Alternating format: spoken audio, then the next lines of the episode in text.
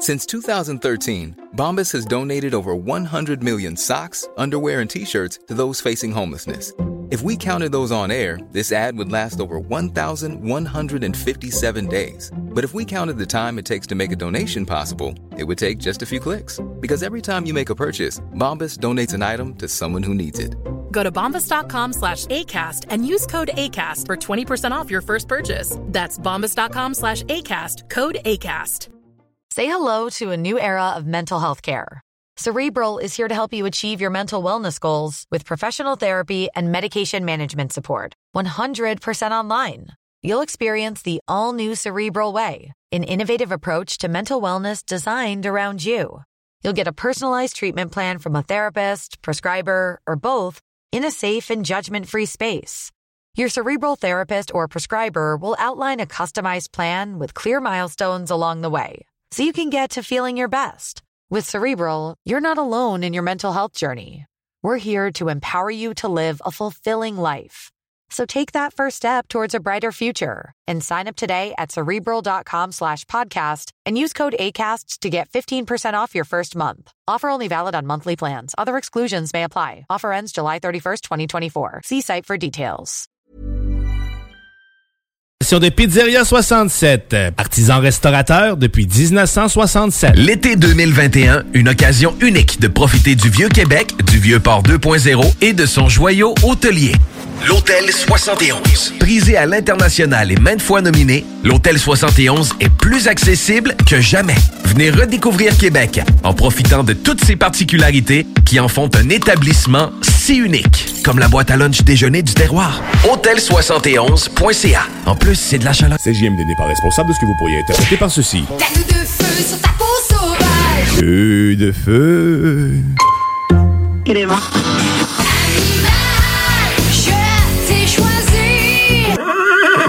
96.9 aussi.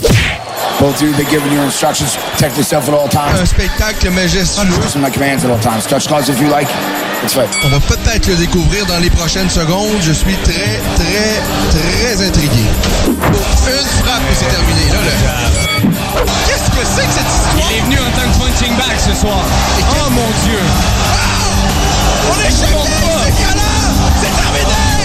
Ladies and gentlemen, are you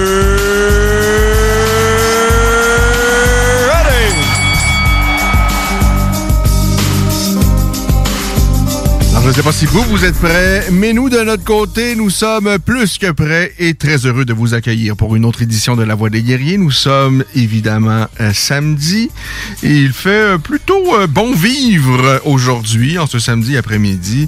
Et c'est un autre rendez-vous qui va nous amener jusqu'à 18h. En fait, vous connaissez la nouvelle formule de 16h à 17h30. C'est La Voix des Guerriers, donc c'est sport de combat. Et par la suite, on a une petite demi-heure canine qu'on vous offre entre 17h30 et euh, 18h. Demi-heure canine qu'on a délaissé quelque peu au cours des dernières semaines, mais euh, on revient en force aujourd'hui avec donc euh, cette demi-heure canine, la voix de Rufus, puisque nous allons recevoir Alexandra Côté.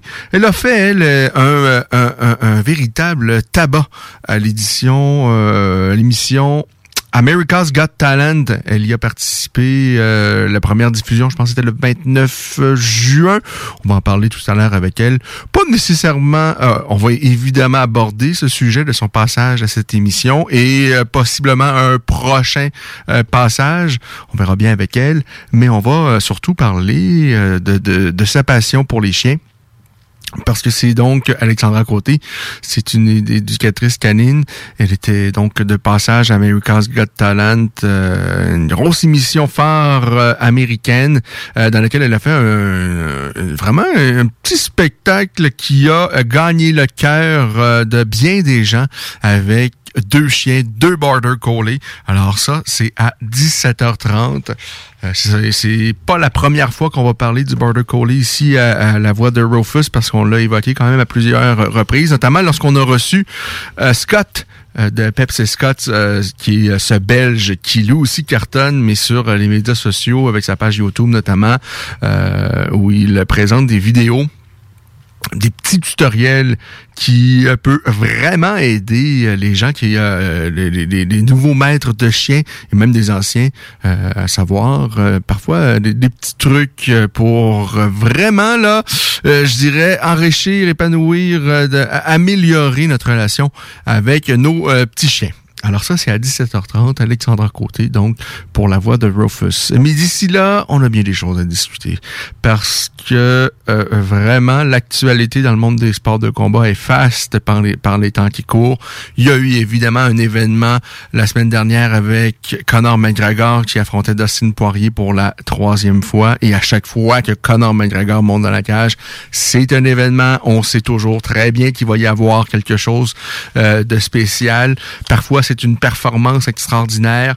Parfois, euh, c'est euh, des débordements, comme on l'a vu dans le passé, notamment face à Khabib Nurmagomedov suite au combat où Khabib en avait gros sur le cœur encore malgré qu'il qu'il avait à, cette époque-là euh, démoli Khabib euh, avant euh, de l'étrangler. Et par la suite euh, Khabib pas content d'avoir servi une correction à Conor McGregor était monté sur la cage pour sauter contre pour sauter en fait dans les spectateurs pour asséner tenter en tout moins d'asséner quelques coups à quelques hommes de coin de Conor McGregor, des gens parfois très, très déplaisants.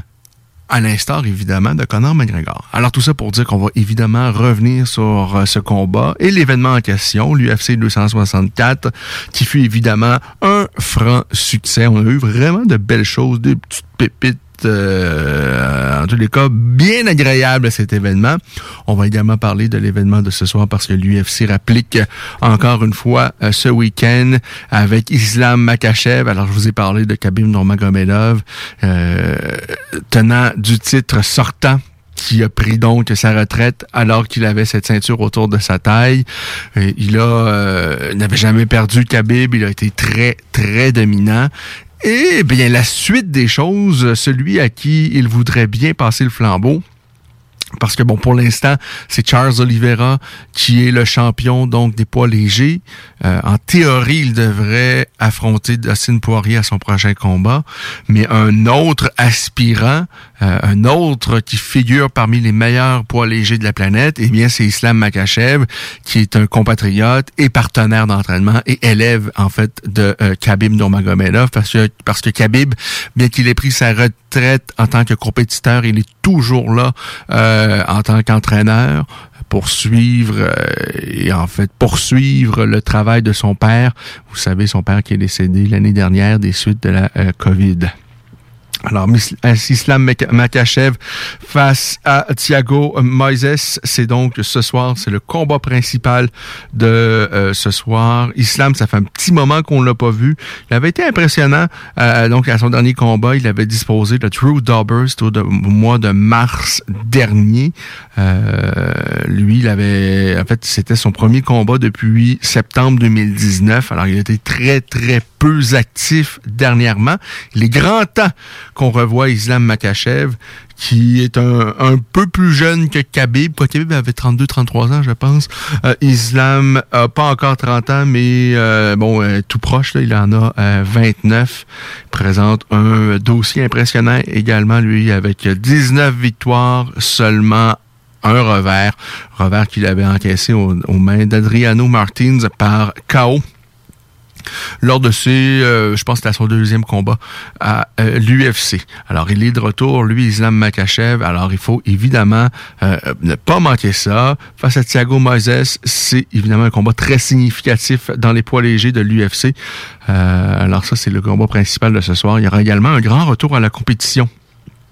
Juste avant de, de, de, vous parler de ce grand retour en question, bien, je vous dis qu'on va parler avec Charles Jourdain dans quelques minutes. Charles Jourdain, combattant québécois de l'UFC. Ils sont rares les combattants québécois qui sont à l'UFC. Eh bien, Charles Jourdain en est un. Et euh, on a l'occasion de lui parler depuis ses tout débuts professionnels, il y a euh, cinq ans. Et à chaque fois, vraiment, euh, c'est un jeune homme, Charles, mais on, le voit prendre la maturité et il est toujours pertinent. Il est spectaculaire dans la cage, mais pertinent également à l'extérieur de la cage. Euh, J'ai bien hâte de lui parler. On va certainement parler un peu de son prochain combat, mais je veux également euh, avoir son avis sur ce qui se passe dans l'actualité des, des sports de combat, notamment avec ce qui vient de se passer avec Conor McGregor. Et on va parler également avec Kenny Vital Cherry parce qu'il se passe des choses, il se trompe des choses dans le monde de la boxe, notamment au Québec. Euh, alors, on va lui parler en deuxième heure avec Kenny Vital Cherry. C'est donc le programme de l'émission. Alors, je reviens sur un grand retour de la compétition. C'est chez les femmes que ça va se passer. Elle n'a pas combattu depuis 2016. Ancienne championne de l'UFC. Elle a... euh, bon, ce, fut plutôt éphémère, euh, euh, son... son règne, mais elle a 34 ans et c'est Misha Tate. Elle a roulé sa bosse. elle, a- elle longtemps parmi les tout meilleurs des, des femmes au monde. Être championne, bon, ça a été plutôt court. C'est lorsqu'elle avait disposé d'Orly Holm. Ça, c'était en 2016, au mois de mars. Et quelques mois plus tard, euh, en été, Amanda Nunes lui avait ravi son titre. euh, titre qu'elle possède toujours d'ailleurs, Amanda Nunes, quoi, cinq ans plus tard.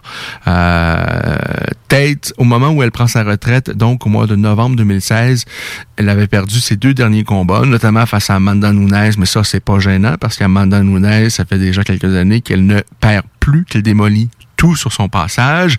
Et par la suite, bon, elle avait perdu une décision également face à Raquel Pennington. Pennington, euh, bon, c'est pas nécessairement la plus talentueuse, mais c'est une coriace. Euh, et elle peut, elle peut toujours donner un peu de difficulté, la petite coriace. Euh, alors, peut-être avait décidé à ce moment-là de tirer sa révérence. Eh bien là, elle revient ce soir, pas plus tard que ce soir. Alors, Micha Tête, qui présente un dossier de 18 victoires et euh, 7 revers. Bon, on s'en souvient notamment pour ses euh, combats. Euh, je dis parce qu'elle l'a affronté à deux, euh, deux reprises Ronda Rousey. À chaque fois, ça s'est terminé euh, par, un- revers, euh, bon, euh, et par clé de bras, donc à chaque fois. La première fois d'ailleurs, Tate n'avait pas voulu abandonner.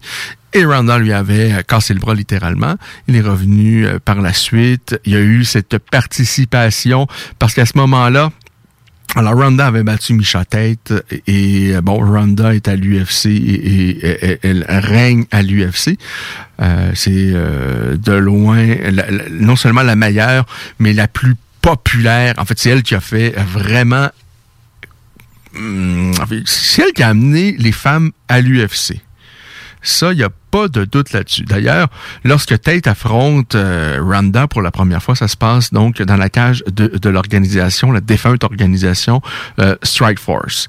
Alors ça, ça se passe en euh, 2012. À cette époque-là, euh, Dana White ne veut rien savoir des femmes à l'UFC, mais avec l'arrivée de Ronda, et, et Ronda arrive euh, ancienne, ancienne médaillée olympique en judo, et elle arrive dans le monde des arts martiaux mixtes et elle éclate tous ses adversaires par clé de bras euh, rapidement la plupart du temps. Euh, bon, par la suite, elle va donc battre Misha Tate, comme je vous le dis, chez Strike Force. Elle lui casse le bras. Euh, L'UFC lui, lui ouvre grand les portes. Euh, euh, et rapidement, eh bien, Dana White et l'UFC met sur pied un The Ultimate Fighter où il y aura Ronda Rousey comme coach et Kat Zingano. Puisqu'à ce moment-là, Kat Zingano euh, je, je, Kat Zingano, donc, euh, euh, figure parmi les meilleures femmes euh, au monde. Depuis, ça a changé. Là, ça a été plus compliqué euh, pour Kat Zingano. Il y a eu bon, des drames dans sa vie, notamment le suicide de son mari et tout ça. Elle est euh, au d'ailleurs, maintenant, Kat Zingano. Mais bon, tout ça pour dire que Ronda doit euh, participer à l'émission de The Ultimate Fighter euh, en tant que coach face à Kat Zingano, donc qui doit être la coach de l'autre équipe. Mais bon, ça se passe pas ainsi parce que Zingano, je pense qu'elle se blesse. Euh, tout ça pour dire que finalement, c'est Misha Tate qui l'a remplacé. Ronda avait pas apprécié ça parce qu'il y avait déjà une grande rivalité. Les deux s'étaient donc affrontés. Euh, et bien que Ronda l'avait vaincu, il restait de l'animosité entre les deux. Et Rousey était pas très contente de voir Tate arriver comme ça Euh, mais ça avait donné un bon spectacle. Euh, Il y avait beaucoup de tension entre les deux. Euh, on remet ça et Ronda a vaincu une deuxième fois à ce moment-là Micha Tête, encore une fois par clé de. Ça avait été quand même un peu plus compliqué. Hein. Ça s'était terminé à la euh, troisième reprise. Et par la suite, Tête était revenu en force hein, en vainquant notamment Lee Scarmouche. Euh, elle avait battu une petite japonaise. Ensuite, la médaillée olympique en lutte Sarah McMahon. Euh, ensuite, elle s'était débarrassée de Jessica Ai jusqu'au moment où elle affronte Holly Holm. Euh, ça, c'est en 2016. Holly Holm vient de battre euh, Ronda Rousey. Alors, Holm est la nouvelle championne. Euh, et, et Holm se dirige vers une victoire par décision unanime face à Micha Tête. Micha Tête, c'est une guerrière et on est à la fin du combat. Elle réussit à prendre le dos d'Holly Holm et de la soumettre pour aller mettre la main sur euh, la ceinture. Et c'était bien mérité parce que c'est une fille qui avait roulé sa bosse, qui a affronté tous les meilleurs, qui gravitait, qui était parmi les meilleures femmes depuis déjà belle lurette. Et enfin, elle avait la chance de mettre la main sur le titre. Elle l'a fait, mais bon, euh, peu de temps après, comme je vous l'ai dit précédemment, Nunez l'a, euh, a pris cette ceinture et au moment où je vous parle, elle ne l'a toujours pas lâché. Non seulement elle l'a pas lâché, mais elle est allée en chercher une autre puisque Nunez est maintenant championne de deux catégories à l'UFC. Alors, on est cinq ans plus tard, Tête est de retour. Elle a euh, 34 ans. J'ai bien hâte de voir qu'est-ce qu'elle peut euh, euh, faire dans cette cage-là, Micha Tête, face à Marion Renault, une autre fille qui a beaucoup d'expérience. Euh, et pour elle, ben, il s'agit fort probablement. En fait, elle a déjà annoncé euh, que c'était son dernier combat en carrière. Alors, euh, elle, elle est sur une très mauvaise séquence. Elle a perdu ses quatre derniers Euh, alors, voyons voir qu'est-ce qu'elle va pouvoir faire ce soir face à Micha Tête. Alors, c'est un petit retour tranquille, je dirais, pour euh, pour Micha Tête. On lui a pas donné, et avec raison d'ailleurs, après cinq ans d'absence, il fallait pas lui donner une top 3. euh, euh, alors, on lui a donné euh, Marianne Renault, qui est là depuis euh, très longtemps, qui est dans la quarantaine, hein, si je ne m'abuse. Alors, elle, bon, euh, elle a fait un bon bout de chemin. Euh, même si sa fiche n'est pas nécessairement éloquente, euh, ben elle a affronté quand même certaines des meilleures. Bon, je vois qu'elle a notamment vaincu Sarah McMahon par étranglement triangulaire. Euh, et- mais bon, euh, sinon, à chaque fois qu'elle a affronté des euh, femmes plutôt talentueuses, euh, bah, ça c'est la plupart du temps ou quasiment toujours en fait terminé par un, un revers. Donc comme je l'ai dit précédemment, il a perdu ses deux derniers combats face à Zingano, euh, face à Konishkaya, face à Pennington, face à Massi Chiasson. Et euh, euh, mais elle a toujours pas perdu avant la limite. À chaque fois qu'elle perd, c'est par euh, décision. Alors ça, c'est le combat qui va précéder l'attraction principale de ce soir. Pas un gros combat, là, on, va, on va se le dire. Là. Euh, Micha Tête, euh, bon, ça fait cinq ans qu'on a- qu'elle n'a pas euh, combattu. Renault est sur quatre défaites. Mais mon Tête est toujours populaire. Alors, euh, ben, j'imagine que c'est c'est la raison pour laquelle c'est le, euh, le, le combat qui va précéder l'attraction principale. On a du, du Jeremy Stevens également. On est toujours content de voir Jeremy Stevens. Maintenant, il est dans la mi-trentaine, le garçon. Il n'est pas sur une belle séquence. Hein. Il a toujours pas gagné à ses cinq derniers combats. Sa dernière victoire remonte en 2018. Alors lui, il a grand besoin d'une victoire. Mais perd ou euh, gagne, c'est souvent des combats quand même intéressants et divertissants avec Jeremy euh, Stevens. Il faut également dire que ces défaites, c'est pas face à des pizzeries. Hein. Euh, face à Calvin Qatar, défaites face à Yair Rodriguez, défaites face à Zabid Magomed Sharipov et défaites face à Jo- José Aldo. Là, on parle vraiment de l'élite de l'élite pour euh, Jeremy Stevens qui possède toujours de la dynamite dans chacun de ses euh, points. Alors ce soir, Jeremy Stevens va affronter Mateuse euh, euh, Gamrot. Euh, on a également euh, en sous-carte, il y a des petites choses intéressantes. On a Alan Baudot qui a combattu à une reprise ici au Québec, à qui on avait parlé avant son tout premier combat à l'UFC. Ce soir, c'est le deuxième combat à l'UFC qu'il va disputer. Euh, Lorsqu'on lui avait parlé avant son premier combat à l'UFC. Ça venait tout juste de se faire. Euh, Alan Bodo venait tout juste d'avoir son contrat. Il avait accepté un combat à la dernière minute. Et bon, ça s'était pas bien passé pour lui. Avait euh, perdu assez rapidement. Euh, mais là, il est bien préparé. Il a un vrai camp d'entraînement. Voyons voir ce que ça va donner face à Rodrigo Nascimento.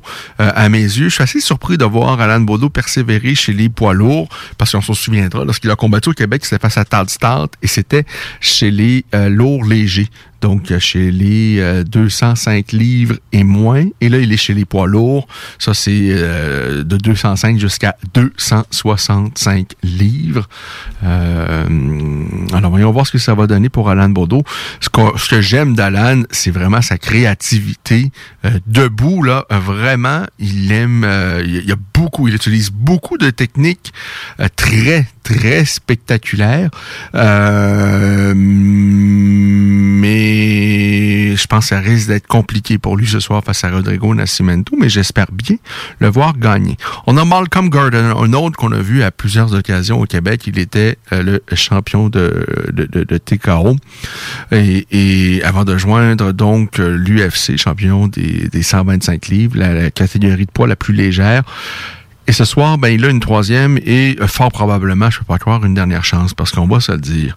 Ses deux premières aventures à l'UFC furent catastrophiques. Dans un premier temps, il se fait démolir par Amir Abazi et par la suite, ben, il n'a pas fait vraiment mieux face à Sou euh, Maderji. Sincèrement, on va vous le dire, Malcolm Gordon, euh, lui, il doit non seulement gagner, mais d'être spectaculaire ce soir parce que euh, je pense pas qu'on va le voir longtemps à, à, à, à l'UFC s'il ne gagne pas de façon spectaculaire ce soir. Lui, il doit tout arracher ce soir, euh, mais je suis pas convaincu qu'il peut le faire. Je lui souhaite bien, là. Euh, on a vu euh, Malcolm Gordon au Québec, euh, chez TKO, on l'a vu faire de belles choses, vraiment soumettre ses adversaires. euh, mm, mais bon, de ce qu'on a vu de lui jusqu'à maintenant à l'UFC, ben ça reste trop peu. Je sais pas si c'est le, le- stress ou c'est vraiment euh, une différence dans, de, de niveau entre les combattants qu'il a affrontés à l'UFC, ce qu'il a vu chez TKO, parce que chez TKO, quand même, il s'est frotté à Yoni Sherbatov, euh, qui est quelqu'un quand même qui est vraiment là très talentueux. Alors ce soir, il affronte Francisco Figueiredo, n'est-ce pas, euh, qui est sur... euh, il n'a pas perdu à ses quatre derniers euh, combats. Et il a joint l'UFC, en fait, à son dernier combat. Lui, il avait battu à ce moment-là Jérôme Rivera. Alors, Francisco euh, Voyons voir ce que ça va donner. Francisco Figueiredo, mais le nom de Figueiredo vous dit, vous euh, évoque certainement un petit quelque chose. Et si vous voyez une photo du dit personnage, vous aurez vite compris que Francisco Figueiredo, eh bien, c'est le frère de l'ancien champion. Je dis l'ancien parce qu'il vient tout juste de perdre son titre. C'est le frère donc de Dave Ayson Figueiredo. Alors, euh, voyons voir ce que ça va donner. S'il a les mêmes aptitudes que son frère, mais je vous dirais, oh, Malcolm doit trouver un moyen rapidement d'amener le combat au sol. Sinon, ça risque d'être très court et Figueiredo risque de lui passer le chaos debout. Euh, alors ça, c'est donc pour la carte de euh, ce soir. Alors on évidemment le combat principal entre Makachev et Moises. On est intrigué par le retour de Micha pour voir si elle peut en revenir après cinq ans d'absence et encore figurer parmi les combattantes qu'on doit euh, compter parmi euh, les euh, meilleurs de cette catégorie, ça risque d'être compliqué. Cinq ans d'absence, c'est quand même euh, beaucoup. hein. Bon, je vous dis également que Rodolfo Vieira est, euh, en action. Bon, euh, un, autre champion à, à multiples occasions de, de jiu brésilien. Euh, vraiment euh, quelqu'un de qui, est très très solide au sol. D'ailleurs, je veux revenir évidemment sur l'UFC 264 avant de, de faire une pause et d'aller rejoindre Charles Jourdain. Parce que bon évidemment la semaine dernière on avait du Conor McGregor face à Dustin Poirier, on va y revenir encore un peu plus tard, mais on avait également Ryan Hall, Ryan Hall qui était euh, toujours euh, invaincu à l'UFC il avait perdu son premier combat dans Martial Mix en carrière en euh, 2006, mais après ça, il s'était longuement absenté. Il avait effectué un retour en 2012. Et euh, depuis son retour, n'avait toujours pas perdu. Euh, il avait quand même fait de belles choses à l'UFC en battant Artem Lobov, le, le camarade de Connor, en battant Gray Maynard, BJ Penn, Darren Elkins. Mais là, ça n'a pas fait.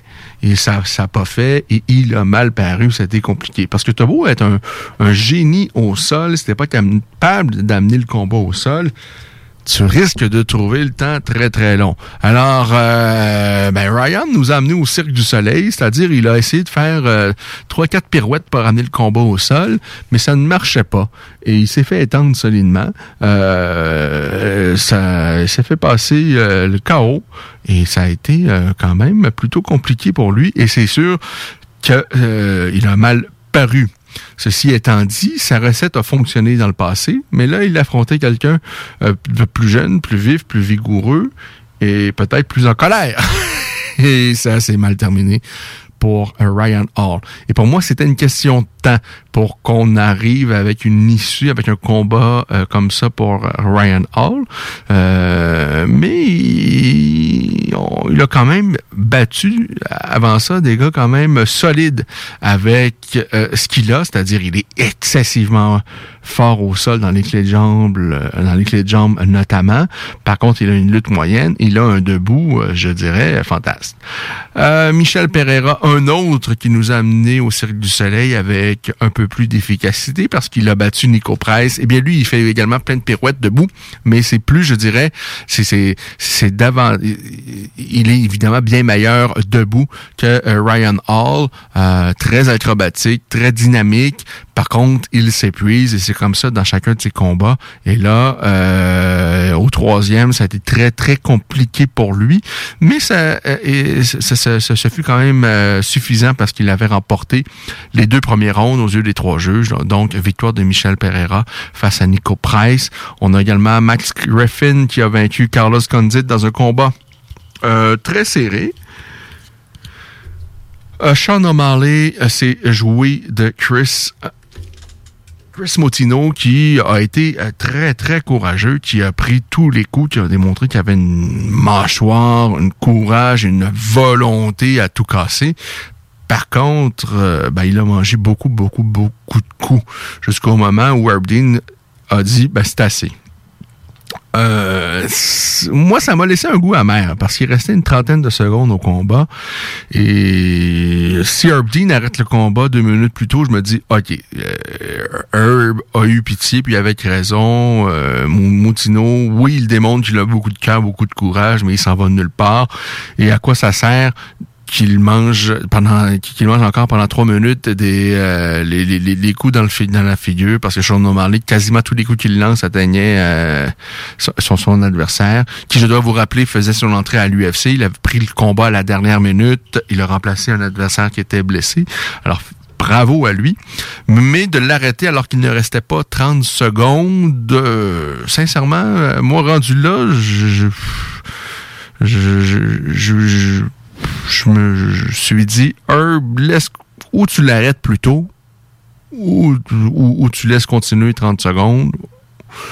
Mais en même temps, on va se dire, ça allait pas bien. Et à part de démontrer qu'il est capable de recevoir des coups et de toujours aller de l'avant, euh, euh, il, il s'en allait absolument nulle part. Taito Vaza, toujours divertissant, toujours charismatique. Il est ébranlé par Greg Hardy, mais par la suite, sur un contre, lui passe le chaos. Et bon, comme la tradition le veut, avec Taito Iwaza, par la suite, euh, il a pris une chaussure, il a bu d'alcool, a mis donc euh, d'alcool dans la chaussure pour par la suite s'abreuver dans la dite chaussure. Gilbert Burns face à Stephen Thompson, pas le combat de la soirée. C'est un peu le problème avec Stephen Thompson. Parfois, il y a des flashs spectaculaires, mais parfois, il y a des moments où il est, euh, on dirait qu'il attend un tantinait euh, trop. Euh, et Gilbert Burns, debout, a, a pas réussi à faire quoi que ce soit vraiment dans ce combat-là, mais il est parvenu lorsqu'il a amené le combat au sol, à bien contrôler son adversaire. Alors, belle victoire pour Gilbert Burns. Marley Motino, le combat de la soirée, 75 000 de plus pour chacun des protagonistes. Et Tai Tuivasa ainsi que Dricus euh, Duplessis, eux, remportent des bonnies de performance individuelle. Pour cet événement, euh, on parle de euh, quoi, 1 million 800 000 de ventes à la télé à la carte, des gains de quoi qui frôlent 16 millions à la billetterie. Eh bien oui, quand je vous disais que Conor McGregor, c'était un événement, mais encore une fois, ce fut le cas la semaine dernière avec la présentation de l'UFC 264. Petite pause et au retour!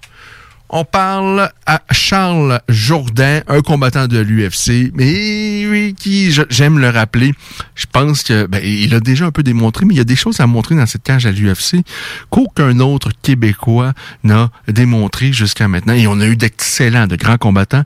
Euh, je dis pas que Charles, ça va être, euh, il, va dépasser ce que le Georges Saint-Pierre a, a- a fait, mais ce que je vous dis, c'est qu'il va amener quelque chose de différent. Il a déjà commencé à le faire.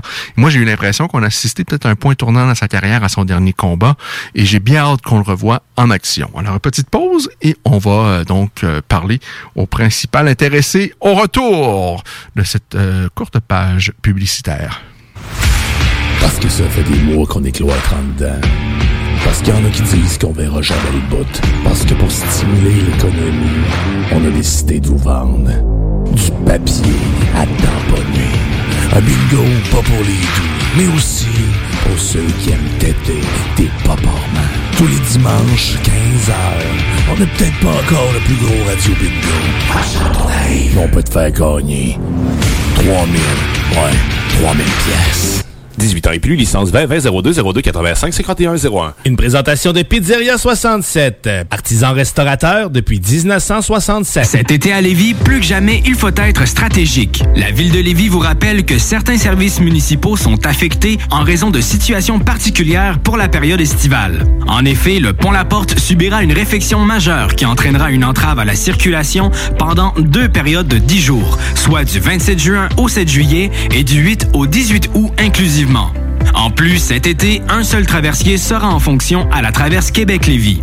Cela entraîne des problèmes appréhendés avec la gestion des matières résiduelles. Pour y pallier, la ville a dû se résoudre à faire la collecte des ordures aux deux semaines. En raison de la congestion, le processus de collecte est ralenti. La ville demande donc de mettre les bacs en bordure de rue la veille et de les laisser plus tard le soir s'ils n'ont pas été vidés. Les collectes commenceront aussitôt que 5 heures du matin et se termineront plus tard qu'en temps normal. Des efforts particuliers ont aussi été mis en place par l'entreprise offrant le service afin d'obtenir des horaires adaptés de la part des employés responsables des collectes. La ville de Lévis tient à rassurer les citoyennes et citoyens que cette situation est temporaire. Dans un autre registre, pour les camps de jour et de possibles retards des parents, le service de garde est maintenu pour assurer la sécurité des enfants et les frais de retard sont suspendus durant les journées de travaux sur le pont. Afin d'affronter au mieux ces défis logistiques, la ville de Lévis vous demande compréhension, courtoisie et adaptabilité. En effet, le transport en commun, le covoiturage, l'évitement de la zone des ponts ainsi qu'une attention accrue envers la prévision des déplacements sont de mise. Pour plus d'informations sur les services municipaux, consultez leville.lévis.qc.ca. Un message de la ville de Lévis. 96.9. La façon lévisienne de refaire le monde.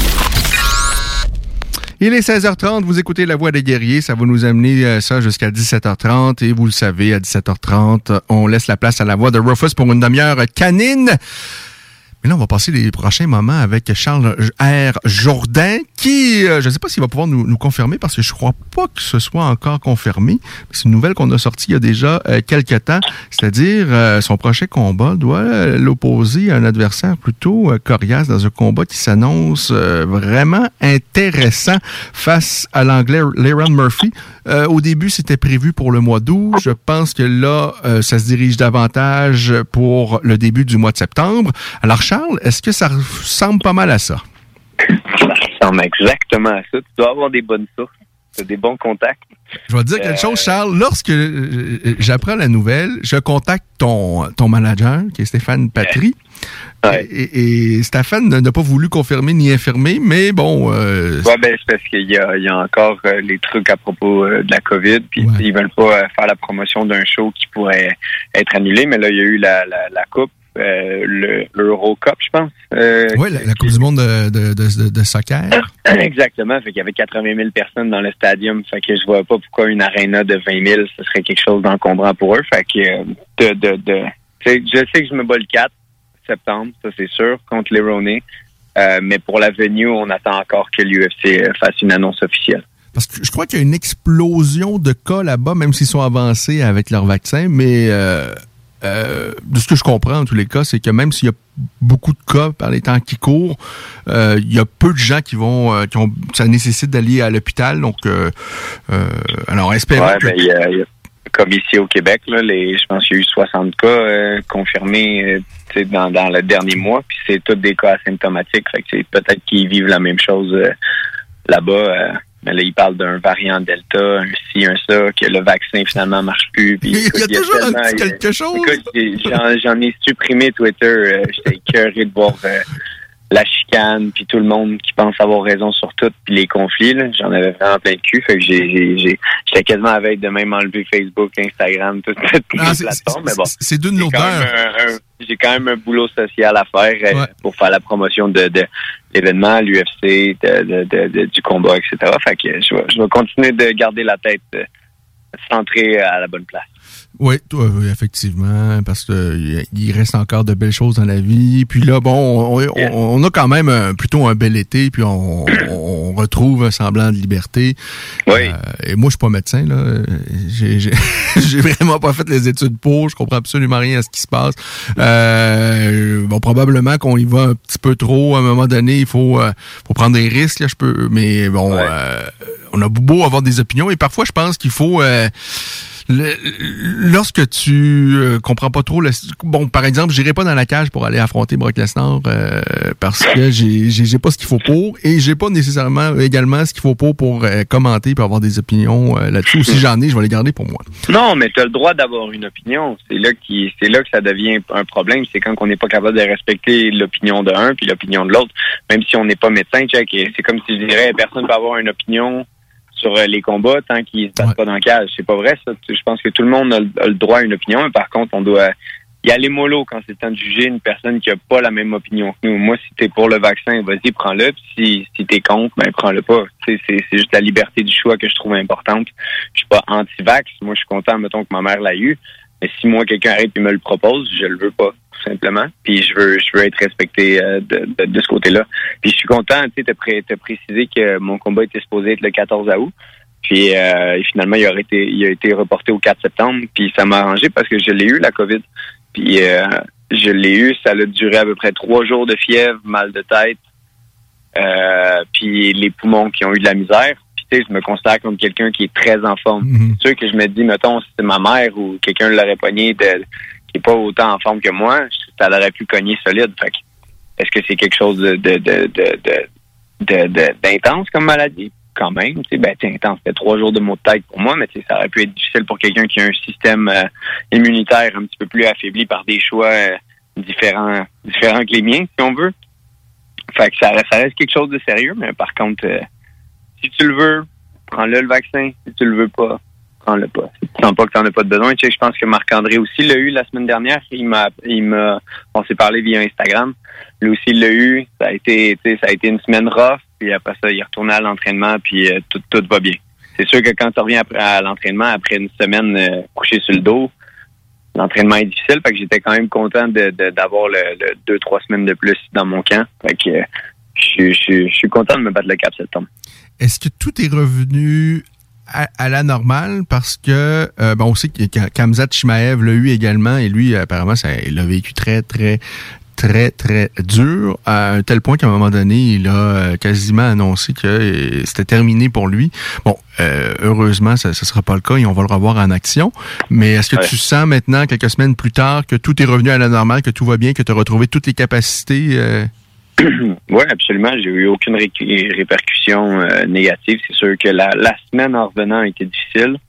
La deuxième, j'ai recommencé à aller bien, puis à, à- à pousser comme je me devais. Puis là, Euh, Je pense qu'on est à la quatrième semaine depuis que je l'ai eu, puis je suis top notch dans mes poids, dans mes dans, dans, dans mes rounds de sparring. Hier, je suis allé avec Kevin Généreux faire des rounds, puis Alex Ouellet, Yann Jacolin. On était on était quand même une bonne gang de guerriers, puis on a fait on a fait beaucoup de rounds, puis euh, tout tout euh, j'allais très bien physiquement. Je suis sûr que les gens aimeraient ça voir un autre un qu'est-ce qui se passe entre moi et Kevin Généreux dans, dans le ring euh, Est-ce que vous aviez déjà mis aviez-vous déjà Hein? mis les gants ensemble avant que vous vous affrontiez à, à Non, on avait con? déjà lutté une fois. Euh, J'étais allé voir Nariman, euh, le, le coach de lutte, puis euh, Kevin était là, puis on avait bougé un peu ensemble. Mais Kevin, il avait, il avait comme 30, 40 livres sur moi, puis on, on y allait mollo, on faisait des transitions, puis tout. C'était la seule interaction physique qu'on avait eue. Puis après ça, euh, c'est tout, tout euh, s'est déballé, puis après ça, il y avait la guerre avec que les nous autres, euh, le- leur gang, Mike Cyr, etc. Puis c'est le, le- la fameuse chicane de TKO. C'est cute. C'est mignon en tabarouette. Et ta prestation face à Kevin, sincèrement, ça avait été assez euh, époustouflant. Là. Euh, Ouais. ah oui, non, ça, ça avait été une soirée compliquée à ce moment-là pour, pour, pour Kevin. Et, et moi, je me souviens avant le combat d'avoir déjà dit à Stéphane, c'est peut-être un peu vite pour Charles. Il, il me semble que je, je regarde les deux, puis là, je regarde la, la, la dimension de juste la, la tête de Kevin. Il me semble qu'il est beaucoup plus gros, puis Kevin il est Ouais, mais il avait coupé beaucoup de poids. pour Charles il est jeune. euh, Ouais, ça l'avait peut-être affecté, je tu pense penses? Ça l'avait, euh, ça, ça y avait tiré beaucoup de jus euh, faire la pesée. Tu sais, écoute, juste en ce moment, il, je sais pas combien exactement il pèse, mais tu sais, c'est un, c'est un, un monsieur, Kevin. Tu sais, il, est- il est très fort physiquement. Euh, puis il a un fight IQ que je pensais pas autant haut. Euh, les deux fois qu'on a qu'on a sparé ensemble, c'était vraiment différent du, du combat. C'est sûr qu'il n'y a pas autant d'adrénaline puis autant de d'intensité avec une tohu remplie de, de, de fous qui crient. Ça, c'est différent d'un sparring, mais il y, a un, il y a un fight IQ, là, c'est impressionnant. Puis ça, c'est c'est- c'est- c'est mérité par le fait qu'il y a tellement de combats, il y a tellement d'expérience, puis ses réactions sont, sont c'est vraiment c'est un privilège de pouvoir partager dans un contexte d'entraînement euh, le, le, le- le ring avec Kevin. Alors c'est beau, on fait une petite guerre. Et il y a eu une petite animosité donc avant le combat et tout ça. Il y a eu quelques mots ici et là, mais je pense que dans l'ensemble, ça, avait- ça a toujours été plutôt respectueux, à moins que euh, peut-être des Ben, choses on que j'ai était manquées. assis un à côté de l'autre, puis on regardait Yann Jacques. Ah oui, oui, oui, oui, c'est vrai. Ah oui, c'est vrai. Juste on avant en le a combat. parlé hier en plus, euh, avant le sparring. On, on était assis un à côté de l'autre, on allait se battre dans une heure. Puis on jasait en regardant d'autres personnes se battre. Il y avait de quoi de, de il y avait de quoi de, de pur là-dedans. Il y avait de quoi de, de le fun de cette interaction-là. Est-ce qu'il y a un jeu d'intimidation avant les combats? Manifestement, euh, quelques heures avant votre combat, il n'y en avait pas parce que je me souviens vous avoir vu côte à côte euh, euh, parler en regardant euh, donc un, un- un combat. Mais les deux, on est, à, à mon avis, tu sais, je connais pas euh, Kevin à fond, là, mais moi, je trouve qu'on est des personnes très réactives, mais on n'est pas des personnes qui initient le- le- un conflit dans, dans, dans, dans les situations. Parce que, tu sais, les fois qu'on a vu Kevin réagir au pesé, c'est, mettons, quand Jérémy McNamara avait mis son poing dans, dans son visage, puis Kevin avait snap rendu là. Mais tu sais, moi, c'est la même chose. Si tu me touches pas, je te toucherai pas. Puis, euh, on, et nous, on va se battre dans même pas 24 heures. Fait que je sens pas le besoin de prouver quoi que ce soit à la pesée, jouer une game d'intimidation. Puis je pense que c'était pareil euh, pour, pour Kevin. Fait que les deux, on, on souriait, on savait qu'on avait vendu beaucoup de billets, puis on savait qu'on était l'attraction principale, même s'il y avait un autre main event. Euh, je me souviens plus. Ah oui, c'était Morgan puis TJ. Puis, euh, mais tu sais, on, on a pu voir par le son que tout le monde était vraiment là pour venir voir euh, notre combat euh, plus que plus que les autres, sans vouloir avoir l'air du Charles pas humble, mais c'était vrai. On avait, écoute, je me souviens de la tohu shakeait quand on quand on se battait. C'était vraiment un moment cool. Oui, ça, ça avait été vraiment une, une de tes grandes performances. Celle-là, il y a eu celle évidemment face à, à, à Will Romero. Pour en Ça, c'est une de mes préférés. Will Oui, Romero, ah. là, je l'ai réécouté récemment, puis j'étais, j'ai, ça me fait du bien de voir ça. Écoute, j'avais même pas de barbe, euh, j'étais tout petit, j'étais là, ben voyons donc. Puis je me battais contre le grand Will Romero à TKO 39 en finale. C'était, sérieusement, là, ça, c'est là qu'on remarque que ça va vite. Tu sais, j'ai- écoute, j'ai juste 25 ans. Je vois tous les gars qui ont signé à Samouraï sont tous plus vieux que moi. Là. Tu sais, ils- les gars, ils ont tous 28, 29, etc. Pas que c'est une mauvaise chose. Je dis juste que tu sais, j'ai juste 25 ans, puis j'aime ça des fois prendre le temps de regarder en arrière, puis je suis comme, man, j'en ai accompli des choses, puis ça fait... En ça- cin- cinq ans, en cinq ans. C'est cinq ans de combat professionnel. Euh, dont deux à l'UFC là-dedans. Tu sais, ça, écoute, je me suis rendu très vite à l'UFC parce que je prenais justement ces combats-là que les gens disaient, écoute, c'est peut-être pas une bonne idée. Puis moi, j'étais comme, non, c'est une bonne idée. Puis écoute, ça l'a porté fruit à, plusieurs moments. Puis non, je suis, je, je suis content. Ça me fait du bien de regarder en arrière puis de, de, de voir euh, qu'est-ce que j'ai accompli. Mais là, on continue de regarder de l'avant. Mais je, suis- je, suis- encore jeune. C'est ça qui est fou. Quand je m'exprime, j'ai 25. Tu sais, juste les Ronnie, il y a 30 ans. Tu sais, il y a, a quelqu'un qui avait marqué Ah, vous allez faire combattre deux hot prospects. Je suis comme, man, même moi, je me considère plus un prospect parce que ça fait longtemps que je fais ça. Puis les Ronnie, euh, à 30 ans, je suis comme, là, quand est-ce que ça s'arrête, le mot prospect, là? C'est, c'est, on n'est pas des prodigy, on n'est pas des prospects, on n'est pas des, des up-and-comers. C'est pas parce que on a environ 15 combats professionnels que, que on est, euh, et oh, tch, tch. C'est tantôt la chronique avec les chiens. Mais euh, c'est ça, fait que ça, euh, on n'est pas des prospects, on est deux gars qui veulent cogner à la porte du top 15. Puis euh, ça, ça c'est tout de suite après. Après cette victoire-là, je suis dans le top 15 mondial, puis je suis prêt à, à monter les échelons. Euh, je, suis vraiment excité par ce combat-là. et, et moi, j'ai très hâte parce que j'ai l'impression qu'on a peut-être assisté à un point tournant de ta carrière à ton dernier combat. Euh, et, et- et- en tout cas, j'ai hâte de, de voir la suite des choses. J'aurais aimé te revoir un peu plus tôt parce que je trouve qu'il y a eu quand même beaucoup de temps entre euh, ce que je pense qui est peut-être un point tournant de ta carrière dans ton combat face à Ro- Rojo, Royo, puis celui qui s'en vient. Il y a eu quand même plus, plusieurs, euh, plusieurs mois, mais euh, je suis très, très excité. Pour en revenir sur euh, le- peut-être les jeux d'intimidation et tout ça, toi, est-ce que tu as, besoin de, de faire de ton adversaire un, un- un ennemi? Parce que manifestement, Conor McGregor, la semaine dernière et dans les dernières semaines, a eu besoin de, de, de, de, de, de- de faire de Dustin Poirier un, un ennemi pour essayer de te trouver une motivation. Peut-être aussi pour vendre le combat, mais je pense que vraiment, il a considéré qu'il avait besoin de ça pour se motiver, pour retrouver le succès qu'il a eu euh, par le passé. Euh, toi, est-ce que tu as besoin de, de, de, de donner un rôle à ton adversaire, de, de, de le mettre comme si c'était une... euh, Non, ça a l'air, ça a l'air euh, ingrat et méchant ce que je vais dire, mais mon adversaire, j'y, j'y donne pas d'importance parce que j'ai l'impression que je suis en train d'é- je suis en train d'écrire mon livre, mon aventure, puis lui, oui, il en fait partie, mais c'est, c'est comme si moi j'étais le, le personnage principal, puis j'ai, j'ai- c'est comme t'es sur mon chemin, je suis pas sur ton chemin. Puis euh, c'est ma façon de voir les choses. Je te vois pas comme un ennemi, mais je te, je te vois comme quelqu'un qui, qui, qui va m'aider à, à aller chercher ce que je veux. Une, une victoire impressionnante, puis une, une place dans le top 15 mondial. Donc c'est tout le temps une mentalité de conquérant. Tu sais, c'est, c'est pas, il y a pas de feeling là-dedans. Je, je, je- c'est pas que je t'aime pas, c'est pas que je, je, je t'aime non plus. Tu sais, c'est, juste Là, tu te concentres sur tes affaires et, et, et- et ça vient d'aller. Centré. Ouais, exactement. Je suis beaucoup plus centré, puis je me sens pas dans l'obligation d'avoir un attachement émotionnel à, à tout ça parce que ça, ça, ça sert à rien. Déjà une blonde, ça, ça- fait déjà quatre ans qu'on est ensemble, fait que mon côté émotionnel, je vais le garder avec elle. J'ai pas besoin de.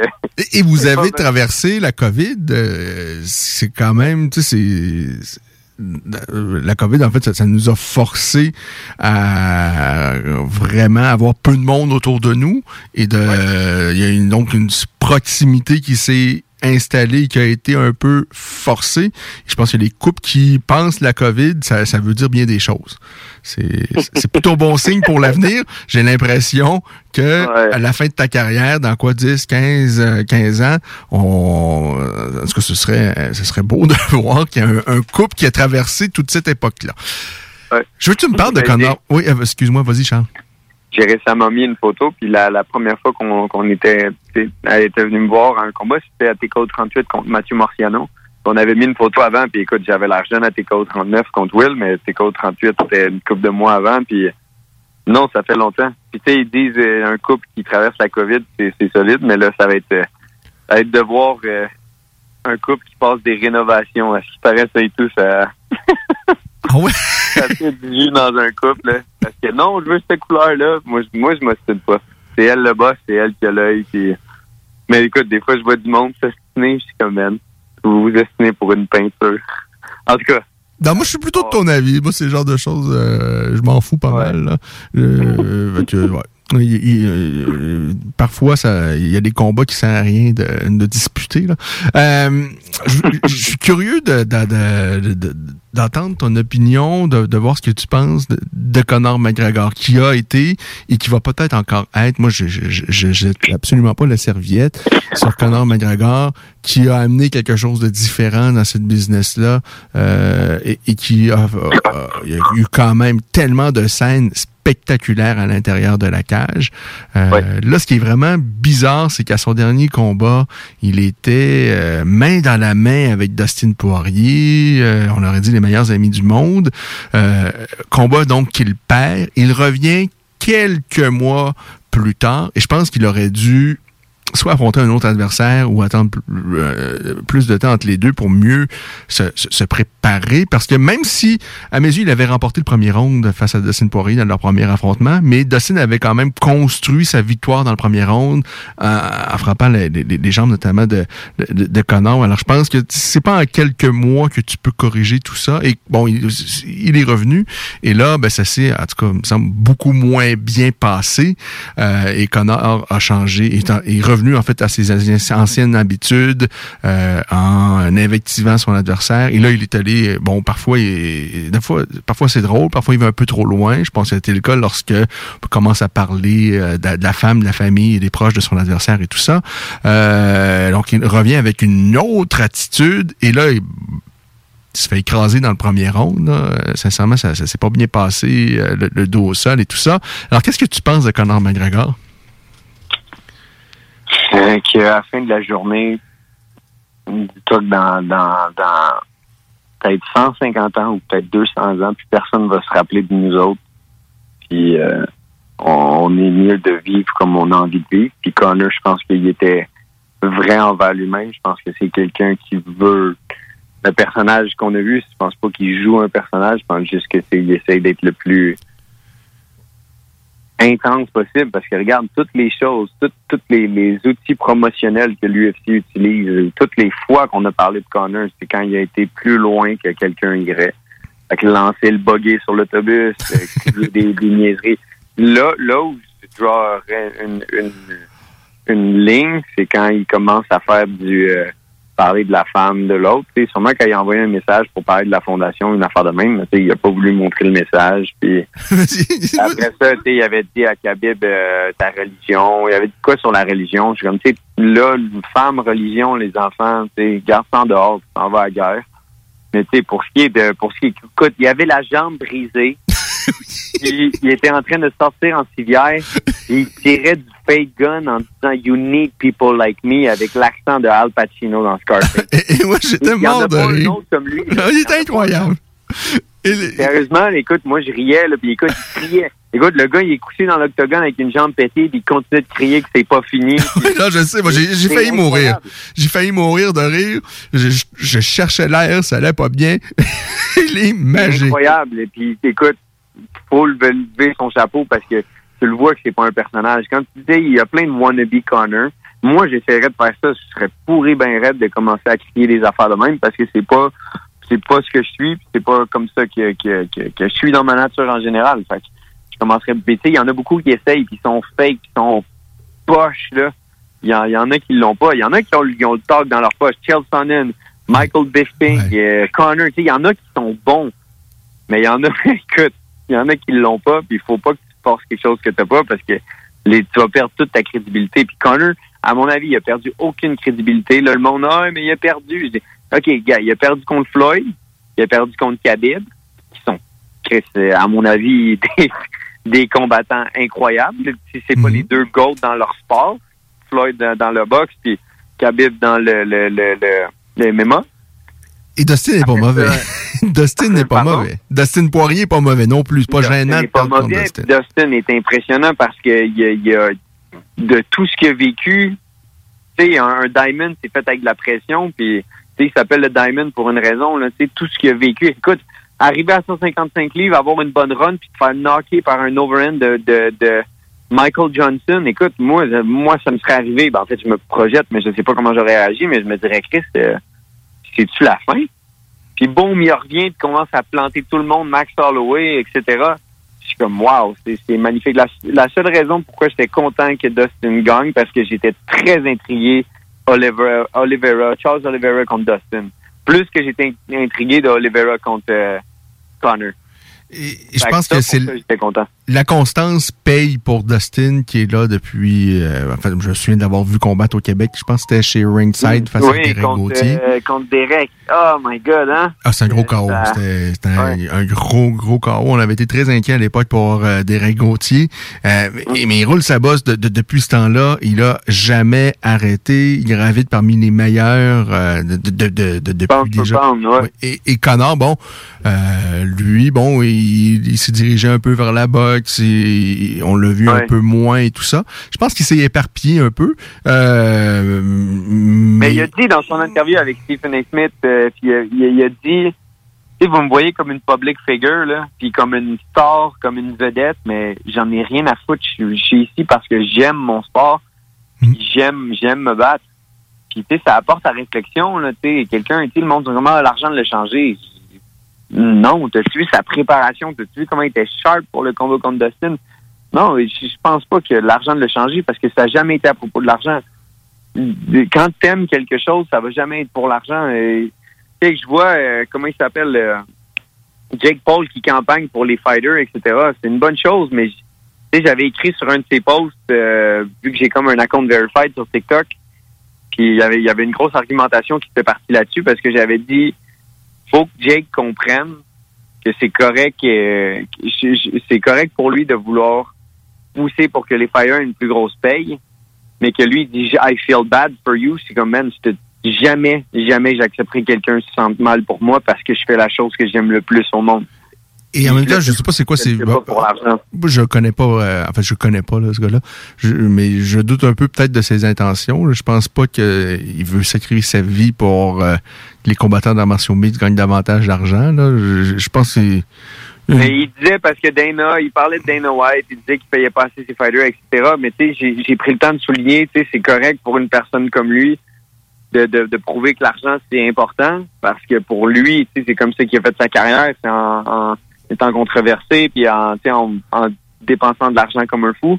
Mais il y a des gens, la plupart des gens qui arrivent au UFC, on s'en fout de l'argent, on veut juste être les meilleurs on, rêve tous d'arriver avec une ceinture autour de notre de notre taille. Tu, tu me dirais, Ken, Charles, je te donne 5 millions puis t'arrêtes le combat. Je m'en fous de ton 5 millions. Je le veux même pas. Je sais qu'il y a beaucoup de gens qui sont capables, sont pas capables de, de se dire, crime, pour moi, 5 millions, j'arrêterais de faire ce que j'aime. Je dis, ben, c'est que t'aimes pas ça assez. Je veux, je veux finir ma, ma carrière avec 100 combats de, que je veux faire des combats de karaté, euh, faire des combats de- il y a rien que je veux, que, que je veux pas faire. Bon, là, tu m'as fait plaisir. tu m'as fait plaisir, Charles, parce que t'as dit karaté, t'aurais pu dire letway, mais t'as choisi karaté. Je pense que c'est mieux. Parce que j'ai regardé euh, euh, Combat Karaté, Georges Saint-Pierre a fait une pub là-dessus, puis j'en ai parlé à un gym où on s'entraîne. euh, Il y, a, il y a un sensei de karaté, puis j'étais comme, écoute, là, je viens de recevoir en plus ma ceinture noire de Jiu-Jitsu. Euh, J'aimerais ça commencer le karaté Kyokushin, mais tu sais, là, ça va juste être tout dépendamment de, de, de mon temps avec l'UFC. Mais je veux toucher à tous les arts martiaux. Je veux faire le plus de combats possible parce que c'est ce que j'aime. Et le karaté Si Kyokushin, un jour, je vais te donner des millions de dollars pour que tu arrêtes de faire ce que t'aimes, je vais être comme, man, oui, je vais faire du jet ski, puis je vais m'acheter un yacht, ça va être bien le fun, mais je vais être vide en dedans de moi parce que je suis, je suis- en dedans de moi, je sais que je suis mis sur cette terre-là pour faire, pour faire ça parce que j'adore ça. Fait que c'est l'argent, c'est important, mais pas, pas plus que d'avoir cette ceinture-là, pas plus que de, de vivre cette vie d'arts martiaux que j'ai envie de vivre. Et il y a eu plein de pratiquants, notamment de karaté Kyokushin, qui ont eu beaucoup de succès au K1. Euh, Je pense au- Mhm. à, à des Brésiliens. Euh, bon, euh, Francisco Filo, Globo euh, Feitosa. C'était pas nécessairement les meilleurs, mais je, je sais pas si, si tu travailles ou si tu connais le Brazilian Kick. Moi, c'est un coup de pied euh, que, que j'adore, qui est pas nécessairement le plus puissant, mais qui est un coup de pied euh, qui, euh, qui peut euh, surprendre son adversaire. Et si vous regardez des C'est vidéos... c'est les coups qui ferment les lumières. Le coup que tu pas vu venir, c'est Ouais. les autres qui, qui, qui font que le cerveau fait comme Ah, qu'est-ce qui s'est passé? C'est c'est les meilleurs les, les meilleurs kicks. C'est mettons des question mark kicks. euh, Luke Rockhold, il y en a un très bon. Ah, c'est incroyable, hein, la vitesse, la vitesse, là. Euh, L'impact. qu'il génère, c'est c'est super impressionnant. Et, et si vous regardez, Euh, euh, Feitosa contrôlait tellement bien ce coup de pied-là, il pouvait le faire avec Mhm. les deux jambes. Ça prend euh, une agilité, une souplesse dans les hanches là, que, que j'arrive juste pas. ici, euh, on a Sandro Sandro Fer, euh, il était au Pro Stars quand j'étais jeune, puis comment il faisait son axe kick, etc. C'était super impressionnant de, de c'est très impressionnant à voir. Fait que, tu sais, Ah, mais oui, J'aime t'entendre, Charles. C'est sûr que je m'en vais dans un ring de l'étoile un jour. Non, Tu m'arrêteras jamais. Mais euh, ça, puis écoute, il y y a tellement de belles choses dans le striking Ben, que, que j'ai envie d'accom- envie d'accomplir. J'aime t'entendre, j'aime t'entendre de, de parler de d'autres choses, de regarder ce qui se fait un peu ailleurs et peut-être euh, amener ça éventuellement en arts martiaux mixtes. euh, parce que parfois, il y y y a- il y a des choses qu'on oublie, qu'on laisse de côté, qui sont un peu négligées. euh, euh, des techniques parfois euh, qui sont pas si extravagantes que ça, mais qui, qui, qui- je pense que c'est bien de replonger là-dedans, de- de- d'aller voir, d'aller prendre, les arts martiaux, absolument. ouais, d'aller prendre des bonnes choses aussi ailleurs parfois. à, à l'UFC, il y a certaines armes difficiles à utiliser, il y a certains stands difficiles Mhm. à utiliser. Alors que dans, dans un combat où tu n'as pas à, à te soucier de- des échanges de grappling, là, tu peux te permettre un. Tu sais, c'est tellement vaste comme monde. C'est sûr que UFC, c'est génial, c'est cool. Puis je, je vais être content de mettre plusieurs années là-dedans. Mais quand, mon contrat va être terminé, euh, pas, le contrat qui est là, mais c'est quand, mon, assignment avec l'UFC va être terminé, je vais continuer de donner ma vie, mon cœur, mon âme aux arts martiaux. Puis euh, je dirais pas que j'ai hâte parce qu'il faut vivre le moment présent. Puis demain n'est pas promis à tout le monde. Fait que je vais, donner mon meilleur, je vais donner mon 110% à l'UFC. Mais euh, il y, a, il y a quand même une, une grande aventure qui m'attend après ça. Si jamais demain, mais euh, si jamais euh, si jamais je peux vivre euh, plus longtemps que 30. Mais là, pour l'instant, ce serait impossible de participer, par exemple, à des compétitions de karaté. Impossible. ah, impossible, OK. Euh, Impossible. UFC, ils veulent pas que tu te blesses, ils veulent pas. euh, tu- Dans le fond, le, dans le fond, on est des contracteurs indépendants Mhm. que- qui nous a, ils nous offrent trois combats par année. Puis euh, pendant ces, ce contrat-là, tu n'as pas le droit d'aller faire aucune exhibition, etc., sauf avec une permission spéciale. Exemple, Cobb qui avait été faire son, son euh, combat de grappling qui s'était fait tor- torn son ACL. Ouais. Tu sais, UFC ont dû se mordre les doigts en disant Chris, on lui a donné une permission spéciale, puis on vient de perdre Cobb pendant un an ou deux. Il y a, il y a plein de, de facteurs euh, comme ça à penser. Fait que non, ils sont pas très fans des gars qui vont à gauche à droite. euh, euh, euh, il faut qu'on parle aussi de ton combat. Alors, Leron Murphy, qui... Il n'y a pas grand chose à dire pour vrai sur lui. Honnêtement, Qu'est-ce que tu connais de lui, outre évidemment sa fiche qui est impressionnante? Euh, Des 18 zéros, c'est pas pas incroyable non plus là. Même même moi ma fiche c'est pas. c'est c'est- il a combattu 10 personnes, euh, 11 personnes. Il y a 11 combats parce qu'il y en a eu une c'était nulle contre euh, Zubair. Un russe, je pense. Ou, Ouais, ben, c'est le, le protégé à Khabib à 145 là que. En tout cas, tu sais, il y avait eu une nulle euh, à ce combat-là. Mais moi, j'ai regardé un de ses combats contre un, un, un Brésilien, son dernier, à Abu Dhabi. Tu sais, c'est impressionnant, mais tu sais, quand il fait rock, il veut aller au sol, euh, il veut il veut décider de ce qui se passe. Tu sais, ça, c'est pas quelqu'un qui va comme accepter les échanges. C'est quelqu'un qui veut vraiment décider euh, Ah, ça va pas bien, je fais ça. Ah, sais, il est très réactif, il se tient loin, euh, il a un bon reach, fait qu'il jab beaucoup. Euh, est- c'est ça, il n'y a pas grand chose à dire sur lui. J'ai hâte de. Ma, job, ça va être de mettre le plus de pression, de, l'allumer avec les, coups de pied aux jambes, les coups de pied aux avant-bras, essayer de le lure pour qu'il mette de la pression vers l'avant. Je, je veux qu'il shoot, mais ce serait étonnant. Je penserais pas qu'il va essayer de grapple. Je pense qu'il va vouloir rester loin, scorer des points, puis finir les rendre forts, comme il fait à tous ses combats. Oui, il y a une fiche impressionnante, mais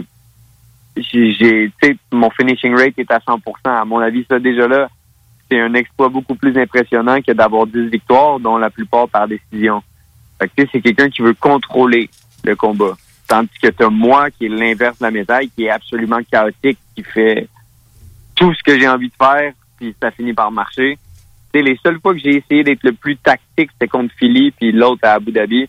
Puis c'est pas moi, genre, essayer de calculer, faire des échanges calculés. Non, moi, c'est laisse la tornade aller. Puis euh, comme comme avec Rojo, j'avais du plaisir.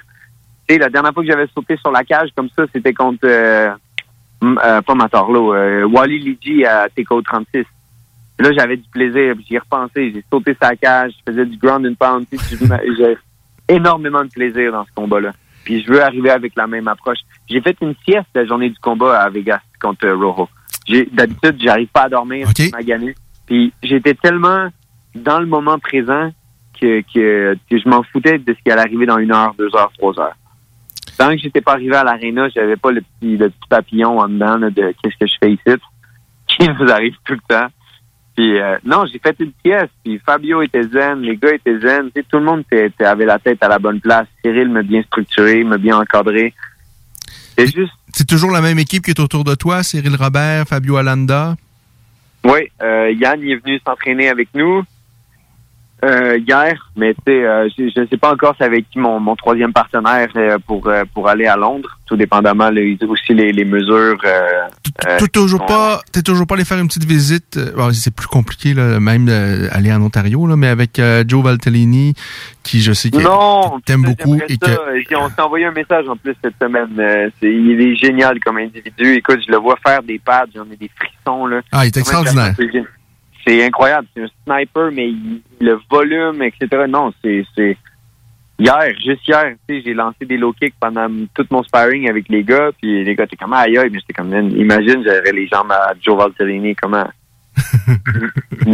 Ah, ah, c'était un espèce d'a- d'Arturo Gatti du kickboxing. euh, Incroyable. euh, c'était vraiment là, on, on a eu la chance d'avoir, euh, on, a- on a vu le niveau en, pied-point au, au Canada là, euh, qui, qui, qui, qui, qui est vrai, qui, qui était vraiment fort là, euh, qui, qui- qui était quasiment pas inexistant, mais en tout cas qui était plutôt ordinaire pendant bien des années. Mais on a vu des Simon Marcus, des Valtellini évidemment et quelques autres. mais Valtellini, moi, je, particulièrement, là, je- c'était vraiment un, un- un gros coup de cœur. Et j'espère un jour que vous alliez trouver une, un- une façon de travailler ensemble, euh, ensemble. euh, euh, mais, Ah, mais tout, tout dépendamment de la situation en Ontario. Là, plutôt que ça, ça va être résolu, là, ça va, ça va être génial. J'ai, j'ai hâte d'aller là-bas. J'ai hâte d'aller là-bas puis euh, de, de- de partager son expérience. On a tellement à apprendre. De, de- Tu sais, il était champion du monde, straight up. Là. Il a eu la belt contre euh, Mark DeBon. Puis euh, dans un combat vraiment impressionnant. qui d'ailleurs, lui est mort. Hein, je- on sait- décédé, si on veut trouver son corps. C'est même pas que- Il y pourquoi. avait eu un règlement de compte. Ouais, j'ai lu beaucoup d'articles là, là-dessus. Puis écoute, ça a pris peut-être trois ans avant qu'il fasse un, un dernier release. Mais est-ce qu'il sait, on, on sait pourquoi il est mort maintenant? ou? Dans le fond, il a dit à sa blonde, je m'en vais avec un ami, je reviens. Ouais. Puis euh, il est parti avec cet ami-là, puis après ça, ils l'ont pas retrouvé avant une semaine dans, dans un dans la rivière. Puis euh, tu sais, l'ami en question, ils l'ont jamais retrouvé, puis la personne a disparu elle aussi. Ah, tu vois, ça, je savais pas. OK. Non, c'est ça, deux, J'avais lu beaucoup de journaux parce que j'étais vraiment curieux là, parce que c'est c'est quand même euh, c'est quand même hard comme affaire, mais tu sais, à ce qui paraît, il y avait il y avait eu des, des, des mises sur son combat, puis euh, d'après moi, c'était quelque chose qui avait rapport avec euh, beaucoup d'argent. Ah, ouais, OK. Et euh, c'est c'est triste, c'est triste. Écoute, il, il avait mon âge. Et moi, j'imagine la famille, parce que, tu sais, perdre un proche, c'est épouvantable, mais quand tu sais même pas le fin mot de l'histoire, qu'est-ce qui s'est passé? c'est pas qu'est-ce qui s'est passé, puis tu viens de perdre ton fils. Tu te euh, poses des questions pour le reste de ta vie. C'est, c'est, c'est- Mhm. Il n'y a rien de plus- qui doit être plus dur que ça, là, de même pas savoir pourquoi. Mhm. Ça, ça, en tout cas. Euh, alors, Valtellini, ouais. Ah, c'est, c'est- Alors, je veux revenir évidemment euh, à, à- à la question qu'on te pose souvent parce que euh, souvent tu as misé juste. Alors, qu'est-ce que tu as envie de faire? C'est le 4 septembre prochain? Qu'est-ce que tu réserves à, à ton adversaire? Euh, ma, ma game de Jiu-Jitsu, elle s'est vraiment améliorée. Je sentais pas que c'était nécessaire d'utiliser ces outils-là avec Marcelo parce que je sentais qu'il devenait fatigué au fil du temps. J'ai pu exploiter euh, beaucoup de, exploiter mon striking. Puis la même chose, le, le but c'est de faire le plus de dommages. Puis je sais qu'il est très réactif. Fait qu'aussitôt qu'il va manger un coup qu'il a pas aimé, ça va être d'être prêt à sprawl puis grab son neck puis l'emporter à Guillotine City. là. Ça va être de, de, de, de sortir ma, ma black belt euh, guillotine puis euh, de, de, de jouer avec ça. Ça être beaucoup de pression, euh, pas l'attendre, frapper quand il frappe. C'est, c'est, c'est un- tout, tout Cyril est en train de montrer un excellent game plan au niveau du striking. Fabio est en train de me préparer autant de la garde, se relever. euh, euh, les guillotines, les, les, les triangles. tu puis J'ai quand même un arsenal vraiment, vraiment élevé. Puis euh, j'ai- j'ai hâte d'utiliser toutes ces armes-là. Fait ça va être de créer le plus d'opportunités, de mettre le plus de pression possible, puis me transformer en monstre au troisième round si jamais ça se rend jusque-là, puis de, de parce que si je, là, je me suis assis après euh, au deuxième après le deuxième round avec Rojo, puis je me suis dit si je suis fatigué, si je respire fort, il doit être mort lui. Moi, je suis persuadé que j'ai un des meilleurs cardio, de, de- un des cardio les plus top. Puis euh, il- ça, ça fait que devenir meilleur avec le temps. Puis je sais que si je suis fatigué, mon adversaire est en train de mourir. Fait que ça être de, de- de jouer une bonne game de pression, jouer avec le plus d'outils possible, puis créer une réaction parce que je combats un, un combattant très réactif. Alors, on est tous très excités. Est-ce que tu souhaites que ça se passe là où initialement, donc c'est prévu, c'est-à-dire euh, chez euh, le territoire de ton adversaire, ou ce serait même mieux si ça se déplacerait en zone euh, je suis un conquérant. Si c'est à Londres, je m'en vais à Londres comme un viking puis je prends tout. C'est comme quand je suis allé en Corée. Comme quand je suis allé à Rochester. Par contre, j'ai perdu à Rochester. mais, il est revenu les mains vides. non, mais j'aime ce feeling-là. Eh, eh, Est-ce que ton plus beau moment, est-ce que ton plus beau moment, je t'arrête une petite co- courte parenthèse, mais euh, est-ce que ton plus beau moment en carrière, ça s'est passé en Corée? Parce que euh, je, je me souviens de l'avoir dit souvent qu'on avait tous les ingrédients pour avoir un combat spectaculaire et on l'a eu, là, ça a été, ça a été extraordinaire. Est-ce que c'est ton plus Non, non, le meilleur moment à date de ma jeune carrière, parce que je suis jeune, jeune svelte, euh, c'était quand j'ai été chercher la belt euh, euh, des, des, de- sur le bureau à Stéphane. Euh, puis je j'ai, embarqué sur la cage. Ça, TKO 45 contre Alex Morgan, ça, ça, ça reste mon... dans mon temps, là, je vais pas dire ça à mes enfants. Moi, tu allé chercher la ceinture, puis je vais sonner comme le vieux has-been qui, qui parle juste de son ancienne carrière. J'ai vraiment hâte à ce moment-là. c'est un de mes meilleurs moments de, de, de, de, de back then. Mais oui, à l'UFC, mon meilleur moment, c'est sûr que avec Choi, ça, ça, a fait, ça a fait du grand bien de, de me battre contre quelqu'un que j'ai vu à la télé, contre Cobb, donner un des plus beaux fights ever. Puis là, là c'est moi qui ai passé le chaos. Dont la seule autre personne qui avait été capable de faire ça, c'est Jeremy Stephens, un des gars les plus épeurants qui se bat justement ce soir. Ouais. Ça, ça a été un moment exceptionnel. Euh, alors, c'est merveilleux. C'est toujours vraiment agréable de t'entendre, Charles. Mais ce qui est encore plus agréable et excitant, c'est de te voir dans, la cage. Je crois que vraiment, là, t'es toujours pertinent également euh, au, micro. Tu nous réserves toujours des choses vraiment drôlement intéressantes. Euh, alors, Charles, qu'est-ce qu'on te souhaite et qu'est-ce que, à quoi va ressembler la fin de ton été? Donc, d'ici ton combat face à, à Leron Murphy? Attends, il faut que tu répètes. Qu'est-ce que l'été me réserve ou Ouais, qu'est-ce ouais, qu'est-ce qui se passe avec toi dans les Ah, prochaines qu'est-ce semaines? qui se passe avec moi? Je vais faire du paddleboard. Je vais profiter du temps avec ma copine. Ouais. Puis après ça, je vais continuer de m'entraîner extrêmement fort. Puis ma prédiction. Ah, OK. Oups. Euh, la prédiction pour mon combat, ça va être un KO au troisième round, avec énormément de pression, énormément de dommages infligés aux avant-bras, comme j'adore le faire, et aux cuisses, puis euh, de, de, de brûler le plus d'énergie possible. Puis je veux que les gens se disent Comment Charles, c'est serré, là, pas fort, tu te réveilles. Puis, je trouve, je trouve ça le fun. J'aime ça que- parce qu'il y a des gens qui m'envoyaient sur Instagram leur réaction pendant le combat. Ah oui? Puis après ça, après le fight, je regardais les lives puis tout. Là, puis tu voyais le monde sont comme Oh, niaiser. C'est fun.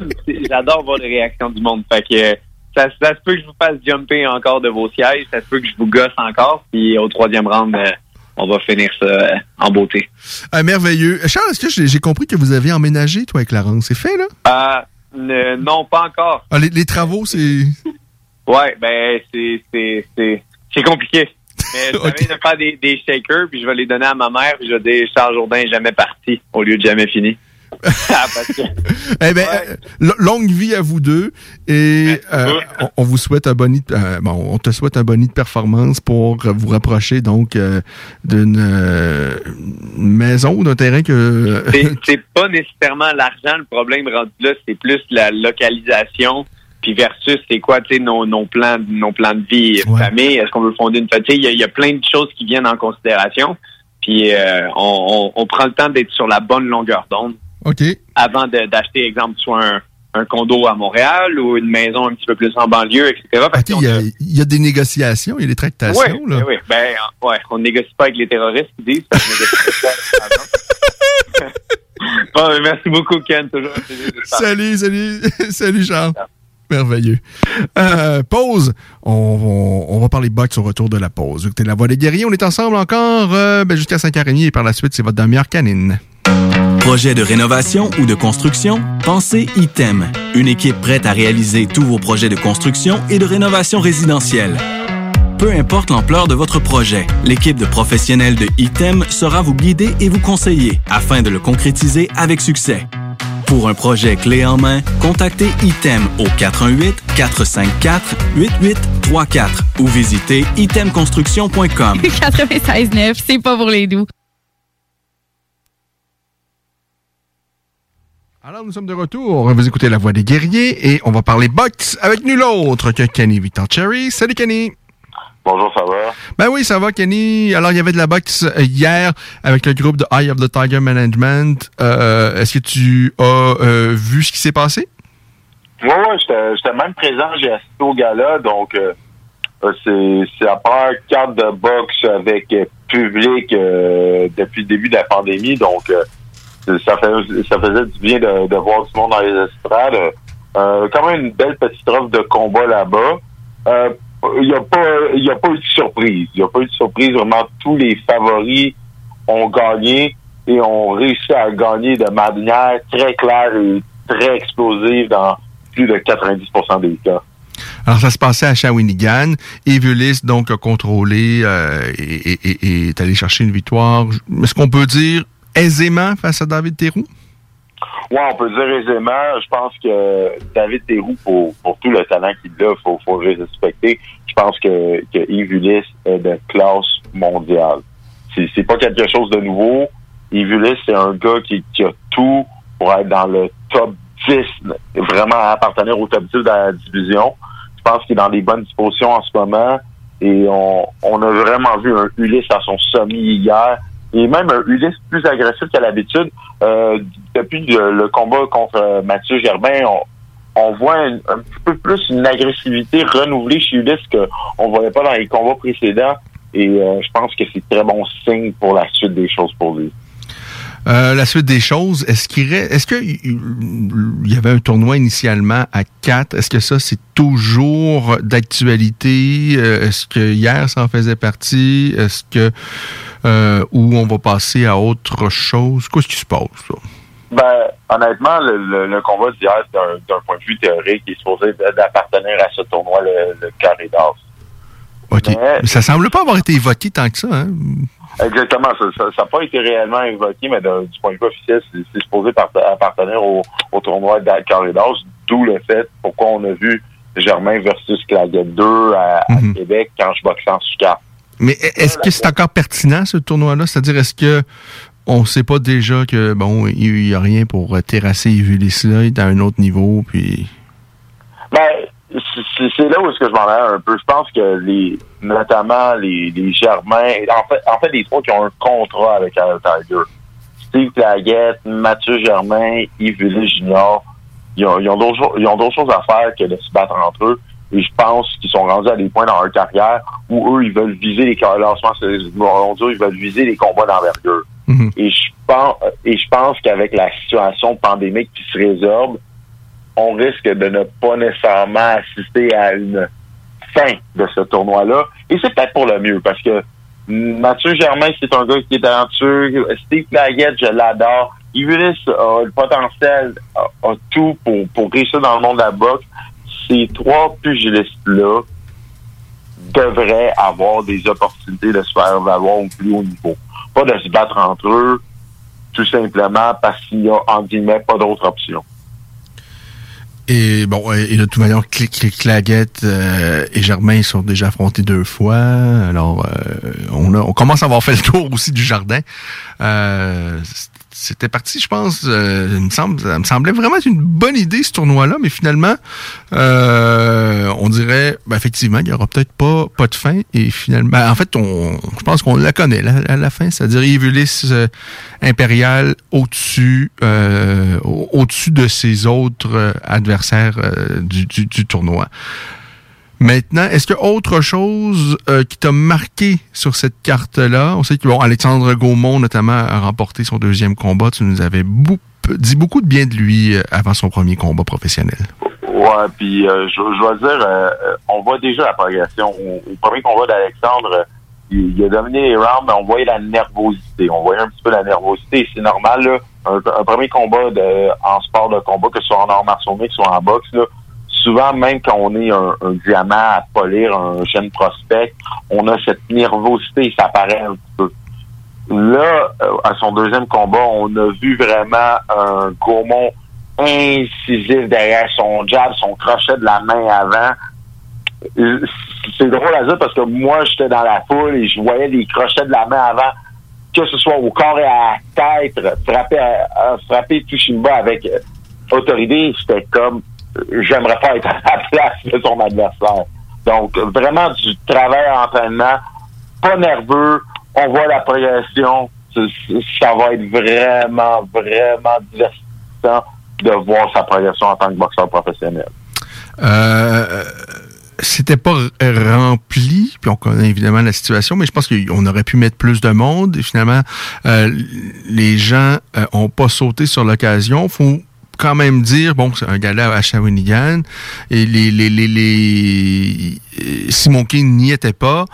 Euh, Il y a d'autres vedettes de l'organisation qui, euh, bon, étaient soit blessés, et il y a toutes sortes de choses qui peuvent se passer, mais qu'est-ce qui explique bon Simon King n'y était pas et je veux également revenir sur euh, Lexon Mathieu parce que je, moi j'ai l'impression qu'il se passe quelque chose Lexon il me semble qu'on n'entend plus rien parler Euh, il est dans la fleur de l'âge là où il doit il doit aller chercher des rondes gagner de l'expérience Euh, qu'est-ce qui se passe? Ben, dans un premier temps euh, Simon King était-il blessé?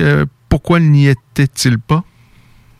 Ben, de, de de, de qu'est-ce que j'ai entendu, c'est ça revient un petit peu à la problématique actu- actuelle, c'est que dans, le cas d'un gars comme Simon King qui sera pas l'air roche des, ca- des classements mondiaux, et du fait aussi qu'il n'y a pas nécessairement grand monde au Canada qui va affronter Simon King en prenant les coups, ça prend pour faire venir un poids lourd ici. Euh, on était euh, on était un petit peu coincé dans la situation avec Simon. Donc, il il y avait malheureusement pas une, opportunité de faire boxer à Shawinigan parce que tu as totalement raison. Le fait d'avoir eu Simon King probablement en finale sur la carte, ça a été une plus une plus value pour le nombre de personnes. Euh, pour revenir à la situation de Dexen, de, de qu'est-ce que j'ai entendu entre les branches, c'est tout simplement qu'il ne veut pas boxer sans public. Mais là, il y en a où, où- où- où il, y a- il y a- il y aurait certainement la possibilité de boxer ailleurs, il me semble. Euh, je trouve- vraiment, je trouve ça curieux, je trouve ça bizarre. euh, euh, mais euh, peut-être que je suis dans une théorie de, de- du, du- complot que je m'imagine des choses, mais je trouve ça très, très bizarre. C'est sûr que je, com- je comprends a priori sur le fait que c'est un peu bizarre que quelqu'un dans la fleur de l'âge euh, ne, veuille pas boxer, mais je, pense que dans, dans les circonstances actuelles de la pandémie, Lexon Mathieu, c'est un showman. C'est un showman, c'est quelqu'un spectaculaire, c'est quelqu'un qui veut plaire au public. Et il l'avait dit, je pense, que, je me rappelle plus si c'est son équipe ou quelqu'un de son équipe ou lui-même qui l'avait dit aux journaux de Québec, je pense après son, son dernier combat au mois d'octobre dernier, si, si je ne m'abuse, c'est que tout simplement, il veut pas revivre l'expérience de, de boxer en temps de pandémie, pas de public, et avec euh, tous les protocoles sanitaires. Donc, il reste en forme au, au gymnase. C'est sûr que d'un certain point de vue, t'as- t'as raison. C'est pas optimal, mais si le boxeur, pour comment je pourrais dire, Ça va être très, très court, une carrière de boxeur. Il y a tellement de choses que qu'on qu'on ne contrôle pas. Si tu attends que tous les paramètres soient parfaits et que on, on vit euh, dans un monde où il y a un arc-en-ciel et que tout va bien, ça se peut t'attendre très, très longtemps, là. Je pense. effectivement, en tout cas. Et, et- et- mais en même temps, euh, euh, si, sa conviction c'est de, de, juste quand tout votre revenu à la normale normale et c'est sa volonté, bien c'est- bien son droit. Et bon, il est quand même encore très très jeune. Et s'il continue à s'entraîner fort, il y, a, certainement plein de choses qu'il peut apprendre euh, et, peut-être qu'on va revoir un, Alexandre Mathieu euh, très amélioré à son prochain combat. Mais euh, bon, ça fait un petit moment donc qu'on l'a pas vu. Euh, quelle est la, suite des choses pour la boxe au Québec? Je- bon, on sait que Kim Clavel doit être l'attraction principale d'un gala du groupe Yvon Michel à la fin du mois euh, d'août, mais là, euh, on est quoi là? On est euh, mi-juillet. Il n'y a rien de confirmé. Euh, à moins que je ne me trompe, l'identité de son adversaire n'est pas annoncée non plus. Le, temps presse, là. Ouais, parce que là, de, qu'est-ce que j'entends entre les lignes, il y a un plan A, un plan B, un plan C pour pour, pour les possibles adversaires de Kim Clavel. Mais au-delà de ça, au-delà de ça, qu'est-ce qui se passe? Je veux dire, j'avais entendu les noms de Kim Clavel qui avait boxé le, le 20 août. Euh, Petar qui vient se signer avec euh, New Era, euh, New Era Management qui, vient qui, qui, était supposé boxer le 20 août. Je pense même que Yann, euh, si je m'avais jamais avoué, je pense que Yann Pellerin avait boxé le 20 août. Mais les, les détails entourant la carte sont encore à sortir.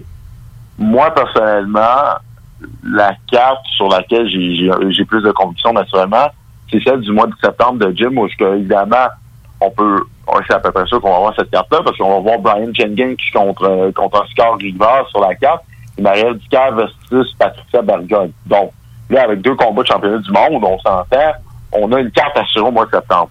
Pour celle du mois, Là, c'est vraiment pas optimal si on veut faire deux événements à quelques semaines d'intervalle du côté du groupe Jim. Tu sais, il faut vendre des billets là, à un moment donné aussi. Là. Ça va être compliqué. là. Euh, Est-ce qu'il y a la possibilité, tu penses, de rentrer tout ça dans un seul et même événement ou... Ben, parce que là, euh, il y y avait aussi la problématique que l'événement du 20 août, ça servait aussi à mettre de l'avant certaines des signatures de New. Donc là, si, admettons, on a six ou sept combats le 20 août, puis on en a six ou sept là, au mois de septembre, faut, faut se rappeler que la régie des alcools course les Jeux du Québec, Là, c'est 12, hein? c'est une limite de round exact euh, de, de combat ou de round pour des événements de sport de combat, MMA et boxe. Donc, ça, ça risque de devenir difficile à un moment donné de rentrer tout ce beau monde-là Ouais. sur la même carte, admettons, au mois de septembre. Ah, t'as bien raison. Euh, je- sais que euh, avait euh, pas annoncé eux-mêmes, mais avait partagé une nouvelle à l'effet que Strania Gavrilovic devait affronter Alex Bolé en arts martiaux mixtes dans une carte d'arts martiaux mixtes au début du mois d'août. De toute évidence, ça sera pas lieu au début du mois d'août, à, à moins que, en tout cas, ce serait incroyable de, parce que là, à la date, on a juste un combat dont on a entendu parler. Euh, Est-ce que ce combat-là, de ce que tu entends, pourrait figurer dans un combat d'arts martiaux mixtes sur euh, le- donc, la carte du groupe Jim New prévue à la fin du mois d'août? Moi, je vais être franc avec toi, j'ai rien entendu par rapport à ça, mais ça me surprendrait pas. Pa- pa- On va, on va se dire, ils, vont euh, toujours écouter, comment je pourrais dire, un, un, allié dans un, dans un dans un certain sens des arts martiaux mixtes, puisqu'il a toujours la- laissé certains athlètes en arts martiaux mixtes combattre dans des dans ring, soit dans des combats de boxe ou dans des combats d'arts martiaux mixtes. On peut penser à Yannick Sherbatov et avant. Et, et Bolé, Gavrilovic, je pense que c'est vendeur, c'est intéressant. C'est- moi, je voir ça. Alors, si c'est sur la carte du 20 août, je pense que c'est un plus-value qui va encore plus m'influencer à ça, le billet. Donc, ça me surprendrait pas pour de vrai, mais il n'y a pas nécessairement de- d'informations qu'on par rapport à- au fait que, oui, on va voir ça là. Alors, euh, bon, ben, on, on- espère que les nouvelles vont tomber assez rapidement pour, euh, évidemment, euh, qu'ils puissent vendre des billets parce que ça, ça, ça nécessite un peu de travail un peu de préparation, tout ça. Là, on est en plein cœur de l'été. Parfois, c'est plus compliqué, quoique là, on est encore, les, les, gens sont plutôt cloîtrés euh, à- à la maison. En tout cas, il y a, y a- y a moins de gens qui vont voyager, à l'extérieur cet été. Ça, c'est peut-être une bonne nouvelle pour la boxe. Mais il va falloir que les nouvelles euh, commencent à tomber. On espère voir des combats d'arts martiaux mixtes présentés par Noira, euh, dont celui-là, en tous les cas, euh, me paraît vraiment intéressant. Alors, euh, bon, on va attendre les nouvelles que ça se confirme, mais j'imagine que euh, faut que ça soit confirmé là euh, au cours très très rapidement cette semaine, parce que le mois d'août, c'est dans deux semaines. Là. Ouais, non, t'as totalement raison là-dessus. Et aussi, il faut que ça se règle rapidement parce qu'avec la, la qui est, qui est vraiment, comment je peux dire, by the book, il y a plein de détails administratifs qu'il faut toujours régler. Donc, dans ce cas-là, on n'a pas, on n'a pas le choix vraiment de régler ça. Honnêtement, on est le 17 juillet, faut, faut- faudrait qu'il y ait des développements de l'anglais. En deux minutes, est-ce que tu as quelque chose à dire sur Jean-Pascal qui a même pas pris la peine, de- je dirais, de- d'essayer de, d'expliquer la situation? Est-ce que euh, le constat, c'est bon, Jean a essayé de tricher comme bien d'autres boxeurs ont triché, ça n'a pas marché, et puis, euh, écoute, il faut euh, peut-être, euh, regarde, c'est, pas le premier, ce sera pas le dernier, c'est bien plate, mais on, on va voir ce que la suite des choses va réserver à Jean-Pascal. Moi, je, je, pense que t'as très, t'as très clairement exprimé mon sentiment par rapport à ça. Je pense que euh, qu'elle a triché. C'est malheureux. Et puis ça affecte vraiment de gravement son legacy, vraiment son héritage dans la boxe québécoise. Il n'y a pas nécessairement de, de gros culpa qu'il a fait là-dessus. Parce qu'il a dit, c'est que même si je m'expliquerais, vous me croirez pas ou quelque chose comme ça. Ça ressemblait un peu à ça. là. Il a eu l'air d'un gars de- qui, qui s'est dit, ça me tente même pas d'essayer, là. Non, exactement. Donc, rendu là, je pense que le gars, la personne a décidé en tant que tel, vous savez quoi? Rendu là, je vais juste faire qu'est-ce que j'ai à faire. Et soit revenir dans le ring à la fin de l'année, vu que je suis suspendu pour six mois. Est-ce que c'est vraiment six mois, dans six mois, il va pouvoir boxer à nouveau? Parce qu'il y a quelque chose que je comprends pas. Il me semble que c'est très, très court. Ben, des, des fois, là, les règlements des commissions athlétiques, là, les pénalités sont vraiment, sont vraiment bizarres. Je, je rappelle le cas de Canelo, quand il s'est fait prendre, où est-ce que ça a été six mois rétroactifs. Donc, il n'y a pas eu à faire six mois. Donc, c'est ça. euh, c'est pas surprenant. Quand un gars boxe pas aux six mois, dans le cas de Canelo, tu sais, c'est- ben, souvent, les, tu sais, les, les, les, les Mayweather et tout ça, ça, ça, ça, ça se bat pas quatre fois dans l'année. là. Euh, bon, en tous les cas, moi, euh, je trouve ça triste, c'est plate, c'est décevant, mais en même temps, c'est pas le premier, c'est pas le dernier. Et, et, et, et quand, bon, Jean, euh, quoi, il doit approcher la quarantaine, Jean-Pascal? Et c'est tellement un guerrier. Il faut quand même, tu sais, moi, j'ai eu beaucoup d'admiration pour ce qu'il a fait. Et à un moment donné, quand tu vois plein d'athlètes tricher, de dire, regarde, ça peut peut-être me donner un an, deux ans, trois ans supplémentaires, ça peut peut-être faire en sorte que je vais chercher un, deux, trois millions de plus. Je pense que c'est pas le, le geste à faire. C'est c'est dommage. Il, il gâche un peu, ça, ben, pas, pas un peu, il gâche beaucoup euh, ce qu'il a construit, mais en même temps, ça doit être tellement tentant. Euh, et surtout pour un athlète, tu sais, l'athlète, tu peux pas, à un moment donné, l'âge va faire en sorte que ça va être terminé pour toi. Il y a peut-être des produits que tu peux utiliser qui peuvent donner des années supplémentaires. Ah, ça, ça, ça, ça, doit être très, très difficile d'y résister. Ah, t'as dans- tellement raison là-dessus. Donc, euh, c'est quasiment, on peut quasiment dire que on peut presque comprendre le choix que Jean a fait, même si on, même si on ne l'appuie pas dans, Tout à dans fait. cette situation. Eh, Kenny, encore une fois, euh, génialissime, toujours un plaisir de te parler. Et ben, je te dis de, un, un bel été. On aura l'occasion, j'espère, de se reparler euh, bientôt avec notamment des bonnes nouvelles et quelque chose de, de concret du côté du groupe Jim et Nuera. Euh, parfait. À la prochaine. Salut, mon Kenny. Pause, au retour, on parle euh, canet avec Alexandra Côté. Depuis longtemps. Le bout en train, Frank Cousteau sort son deuxième album solo en carrière, Zénial Blues. Disponible maintenant sur bandpromo.co et toutes les plateformes numériques. Hey, salut tout le monde, c'est Dom Perrault du Party 969. On va se le dire, les plus belles boutiques de vapotage, c'est Vapking. Vapking Saint-Romuald, Lévis, Lauson, Saint-Nicolas et Sainte-Marie. Allez faire votre tour, vous allez voir, la gang est vraiment cool. Pour savoir les heures d'ouverture, référez-vous à la page Facebook Vapking Saint-Romuald. Vous avez des questions? Simplement nous téléphoner au 418-903-8282. Donc, c'est pas compliqué. Allez faire un tour chez Vapking. Pitche des mots ensemble, puis ça fait une phrase. Je vais où, je vais où? C'est ça que tu veux, c'est. On peut pas être contre euh, le français. C'est notre langue, elle est belle. C'est pas rien de, de contrôler cette langue-là. C'est c'est pas rien de bien la parler. Ça, c'est de la bullshit, ça. C'est pas rien de bien l'écrire. Tu sais, c'est c'est beau le français. C'est compliqué, mais c'est beau.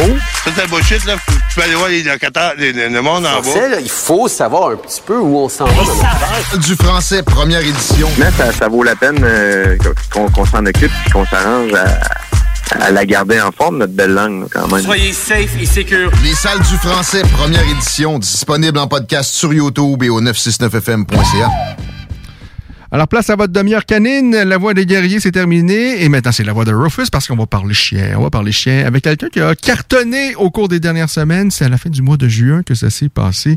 Euh, en fait, la, la- la diffusion de son passage à l'émission America's Got Talent. On, on va certainement effleurer un peu euh, le, euh, le, le- le sujet, mais je veux surtout parler de, de sa passion pour les chiens. Elle s'appelle Alexandra Côté et on s'en va la rejoindre immédiatement. Bonsoir, Alexandra. Bonsoir, Merci d'avoir accepté l'invitation. Ça fait plaisir. Euh, bon, évidemment, votre passage à l'émission America's Got Talent a fait beaucoup, beaucoup parler. Euh, à quel point votre vie a changé depuis la diffusion de l'émission? C'était, je pense, le 29 juin dernier? Oui, c'est ça. Euh, ben, dans le fond, j'ai beaucoup, euh, vraiment beaucoup de messages, au point qu'il fallait quasiment que j'aille une secrétaire pour trier. Donc, parce que j'ai une, une petite entreprise d'éducation canine. Euh, J'avais euh, autant de messages de félicitations que de messages de gens qui voulaient euh, avoir des cours avec moi. les, les, les, gens euh, vous appellent puis ils veulent faire danser leur chien euh, euh, grâce à, vos services. Est-ce que c'est euh, ce que vous faites dans la vie pour gagner votre vie, ce qui met le, le- pain et la table sur euh, euh, le, le- pain et le beurre sur votre table? Est-ce que c'est c'est- votre travail en éducation euh, canine? C'est comme ça que vous gagnez votre vie? oui, oui, euh, autant pour les problèmes de comportement euh, que pour le freestyle. Je donne aussi des cours d'agilité, des cours de groupe. euh.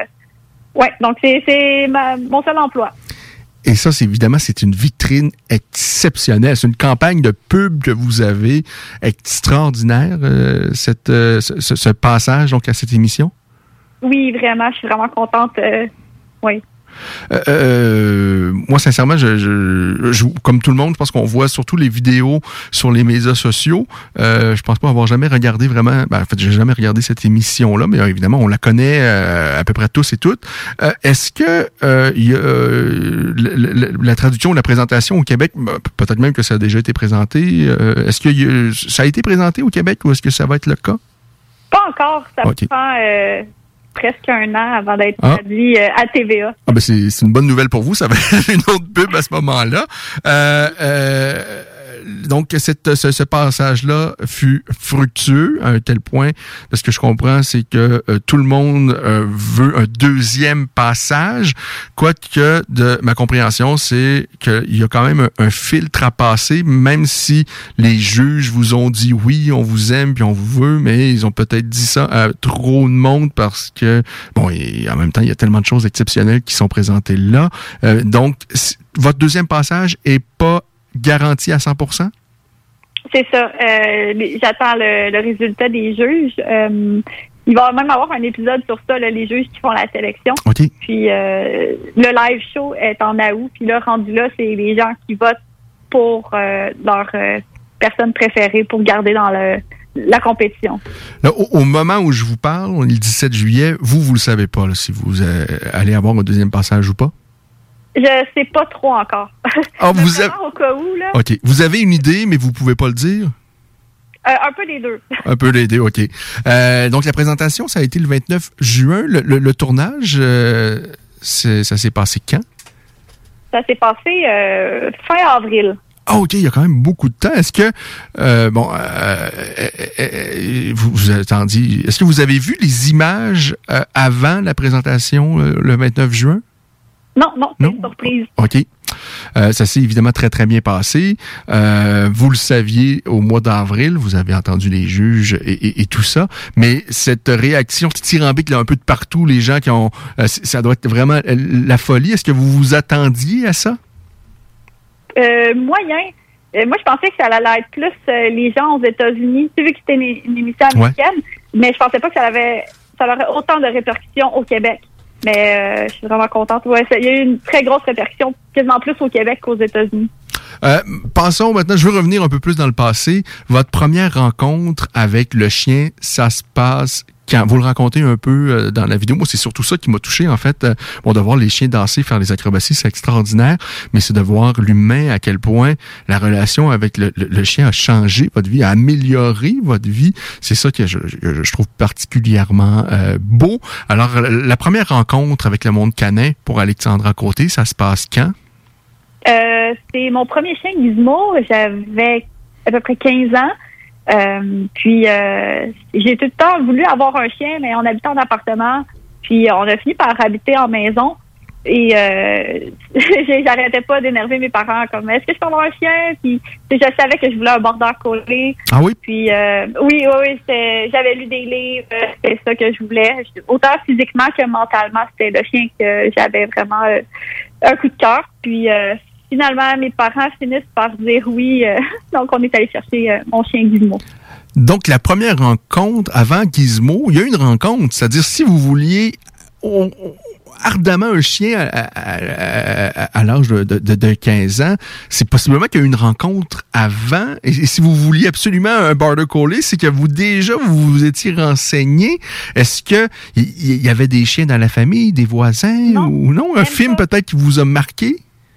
Non, euh, vraiment, je pense que c'est plus une amie qui, qui me parlait de ce chien-là, puis elle avait des chiens, puis elle aimait beaucoup ça. Euh, c'est vraiment comme ça que j'ai découvert. euh, parce que avant, je tripais moyen sur les chiens, mais c'est sûr que mes parents avaient jamais voulu, mais euh, on dirait que quand j'ai vu euh, dans les livres, puis sur, sur le net, ce, ce chien-là, j'ai fait, oh mon Dieu, c'est le chien pour moi. Est-ce que vous et vos parents, vous vous doutiez à ce moment-là que ça allait façonner, ça allait complètement changer votre vie, là, parce que euh, à 15 ans, j'imagine que vous pouviez pas vous imaginer que vous alliez gagner votre vie dans ce monde-là quelques années plus tard? Ah non, je, je savais que j'aimais les animaux. Je pensais plus aller vers les animaux sauvages, mais euh, je savais pas que j'allais tomber autant en amour avec les chiens euh, que ça. Euh, on, vous voit vraiment émotive lorsque vous parlez des chiens euh, dans la petite vidéo qui euh, précède donc votre passage à America's Got Talent. Ce chien-là, Gizmo, qu'est-ce qu'il a, qu'est-ce qu'il a changé dans votre vie? Mais en, fait, vraiment beaucoup de choses. C'est lui qui m'a donné ma passion, qui m'a appris à avoir plus d'estime de moi. non, il a vraiment tout changé. Puis euh, c'est c'est extraordinaire la relation qu'on peut avoir avec un chien. Puis euh, c'est justement la confiance, comment que ça a commencé, c'est que j'y apprenais. Ben, j'avais pas beaucoup de confiance en moi, je savais pas comment dresser ça, un chien. Puis en rencontrant des gens formidables euh, qui m'ont montré comment faire, ben j'ai j'ai pris confiance puis aussi en faisant euh, des, des petits trucs avec lui, d'avoir euh, une relation. Euh, des gens me disaient Ah, tu devrais faire un spectacle, t'es vraiment bonne, mais moi je croyais moyen à ça. Je suis Ah ouais, je sais pas si je suis capable de faire ça. Puis j'ai- tout le temps affronté mes peurs euh, à cause de cette passion-là, puis de- d'essayer d'aller tout le temps un peu plus loin. Puis euh, on a réussi à faire euh, notre premier spectacle. J'étais tellement stressée. euh, C'était à une école au cégep. Et ça- c'est ça. Il m'apprenait à vaincre mes, mes peurs puis de, de faire ce qu'on aime dans la vie.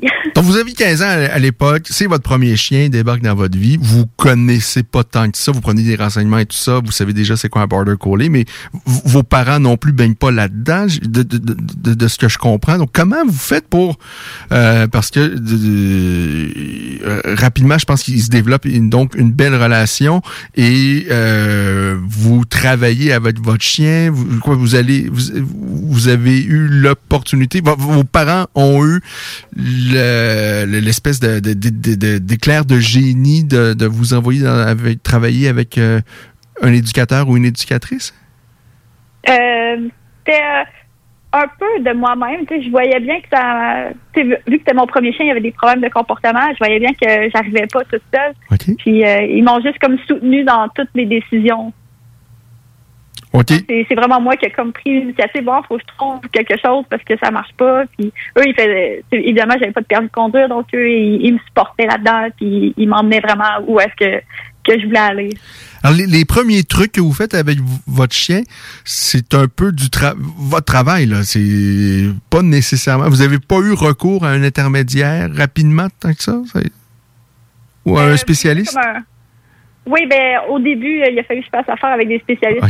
Euh, Il y avait des, des problèmes de comportement. là. Il aimait vraiment pas les autres chiens, donc euh, ça a été dur à gérer. Puis déjà que moi, j'avais pas trop confiance en moi. Puis là, mon chien me faisait honte. Mais là, il fallait que j'aille voir euh, des spécialistes pour euh, régler régler ça. Puis je me suis vraiment beaucoup formée en comportement canin à cause de ça.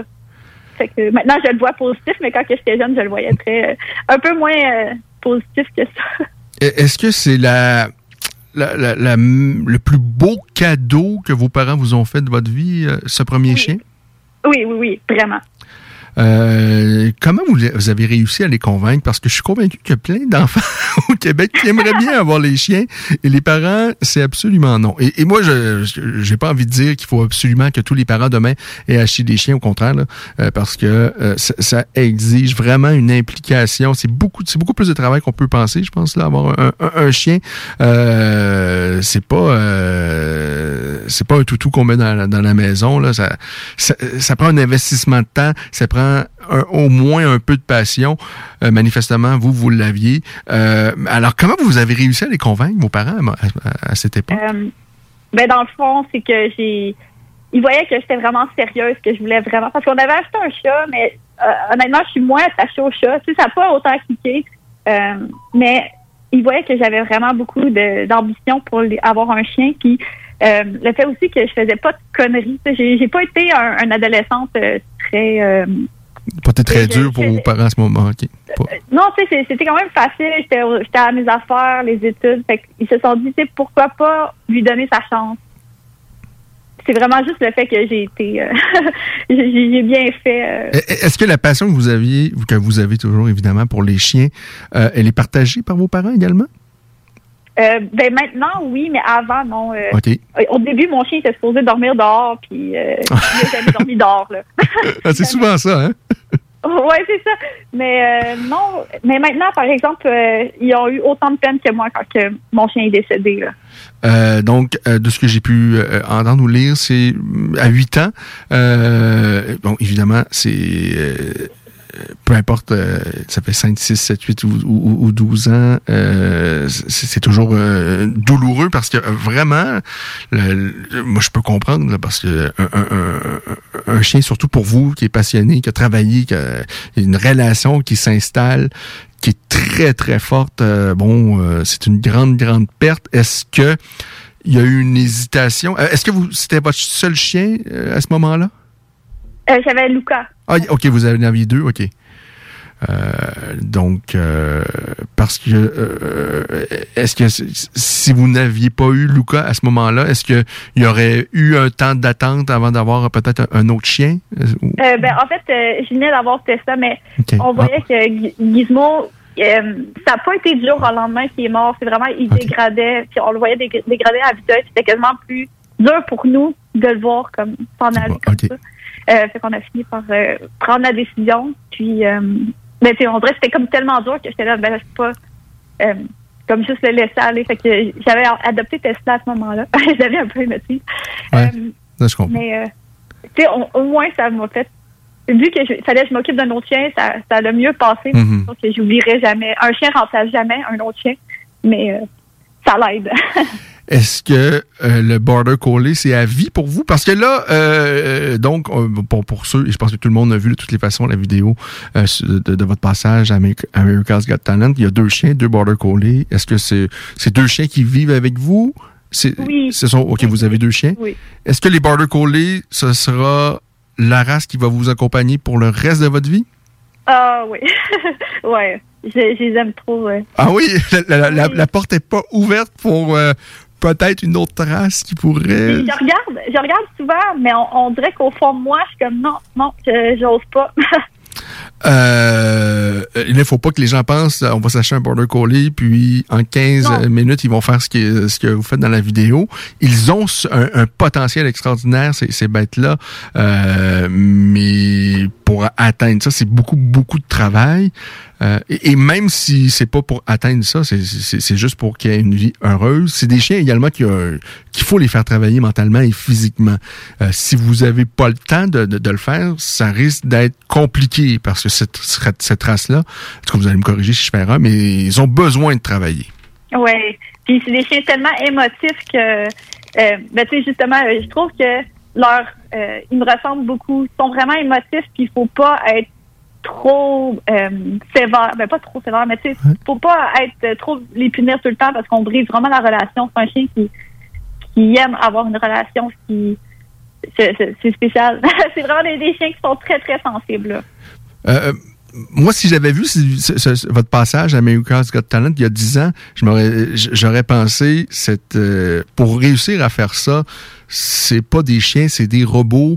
Il faut travailler 12 heures par jour, puis les forcer, puis les, les battre à coups de bâton pour qu'ils fassent ça. Mais là, je, je pense le, temps a fait en sorte que j'ai compris des choses. Et euh, donc, c'est- absolument pas ça. Hein. Euh, pour, c'est- vraiment... C'est de l'amour. C'est ouais. Oui, c'est la relation de confiance. Et euh, euh, honnêtement, j'entraîne euh, peut-être 15 minutes, deux, trois fois par semaine. C'est c'est pas c'est pas des heures de travail. Puis mes chiens vont plus souvent dans la forêt libre que s'entraîner. C'est vraiment plus parce qu'on a du fun à le faire. Puis c'est- c'est notre passe-temps. ça. Mais, mais vous faites pas juste 15 minutes deux, trois fois par semaine pour arriver à ce niveau-là? Oui, mais c'est un travail comme régulier. C'est OK? à, à chaque semaine. Y a- oui, quand que je sais qu'il arrive un spectacle, là, je vais m'entraîner plus. Oui. Puis même que des fois, quand je sais que c'est qu'il j'ai rien, euh, ça se peut que je m'entraîne même pas pendant plusieurs semaines. Mais eux, ils aiment ça, il faut savoir. Là. Les, les- les- les chiens aiment ça, aiment faire plaisir à leur maître et ils aiment travailler. Ils aiment. euh, ils- ils ont vraiment beaucoup de plaisir. Mais outre juste le travail que vous faites pour monter ces spectacles-là, j'imagine que euh, il y a quand même, il doit y avoir euh, d'autres périodes où vous travaillez autre chose, euh, des choses peut-être même basiques? Oui, tu veux, veux pas les problèmes de comportement, c'est quand même des choses qu'il faut travailler. C'est pas parce que je suis j'ai des signes exceptionnels qu'ils n'ont pas de problème. Donc oui, des fois, il faut que je revienne un peu à l'éducation. justement, là, des, mau- des mauvais comportements ou juste de l'obéissance.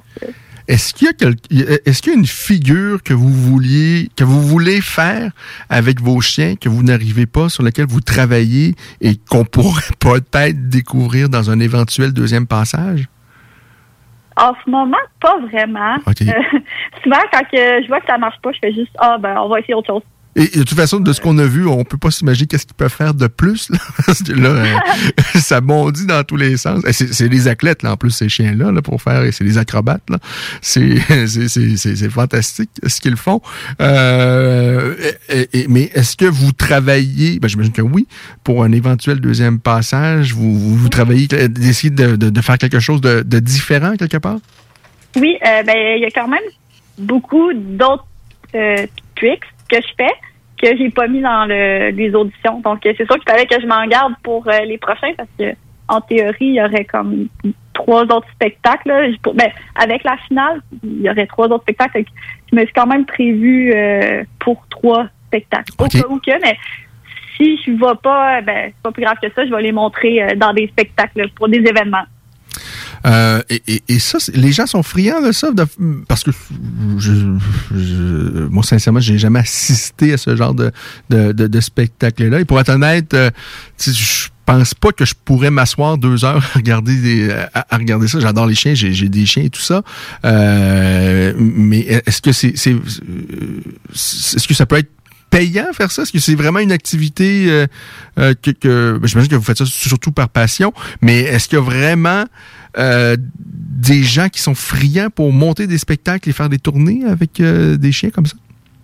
Oui, ben il y a des groupes euh, genre Super Dogs qui vont avoir une équipe avec plusieurs personnes et plusieurs chiens qui vont euh, faire euh, des spectacles partout au Canada. Ou, euh, mais ça, il y en a, il y en a beaucoup là.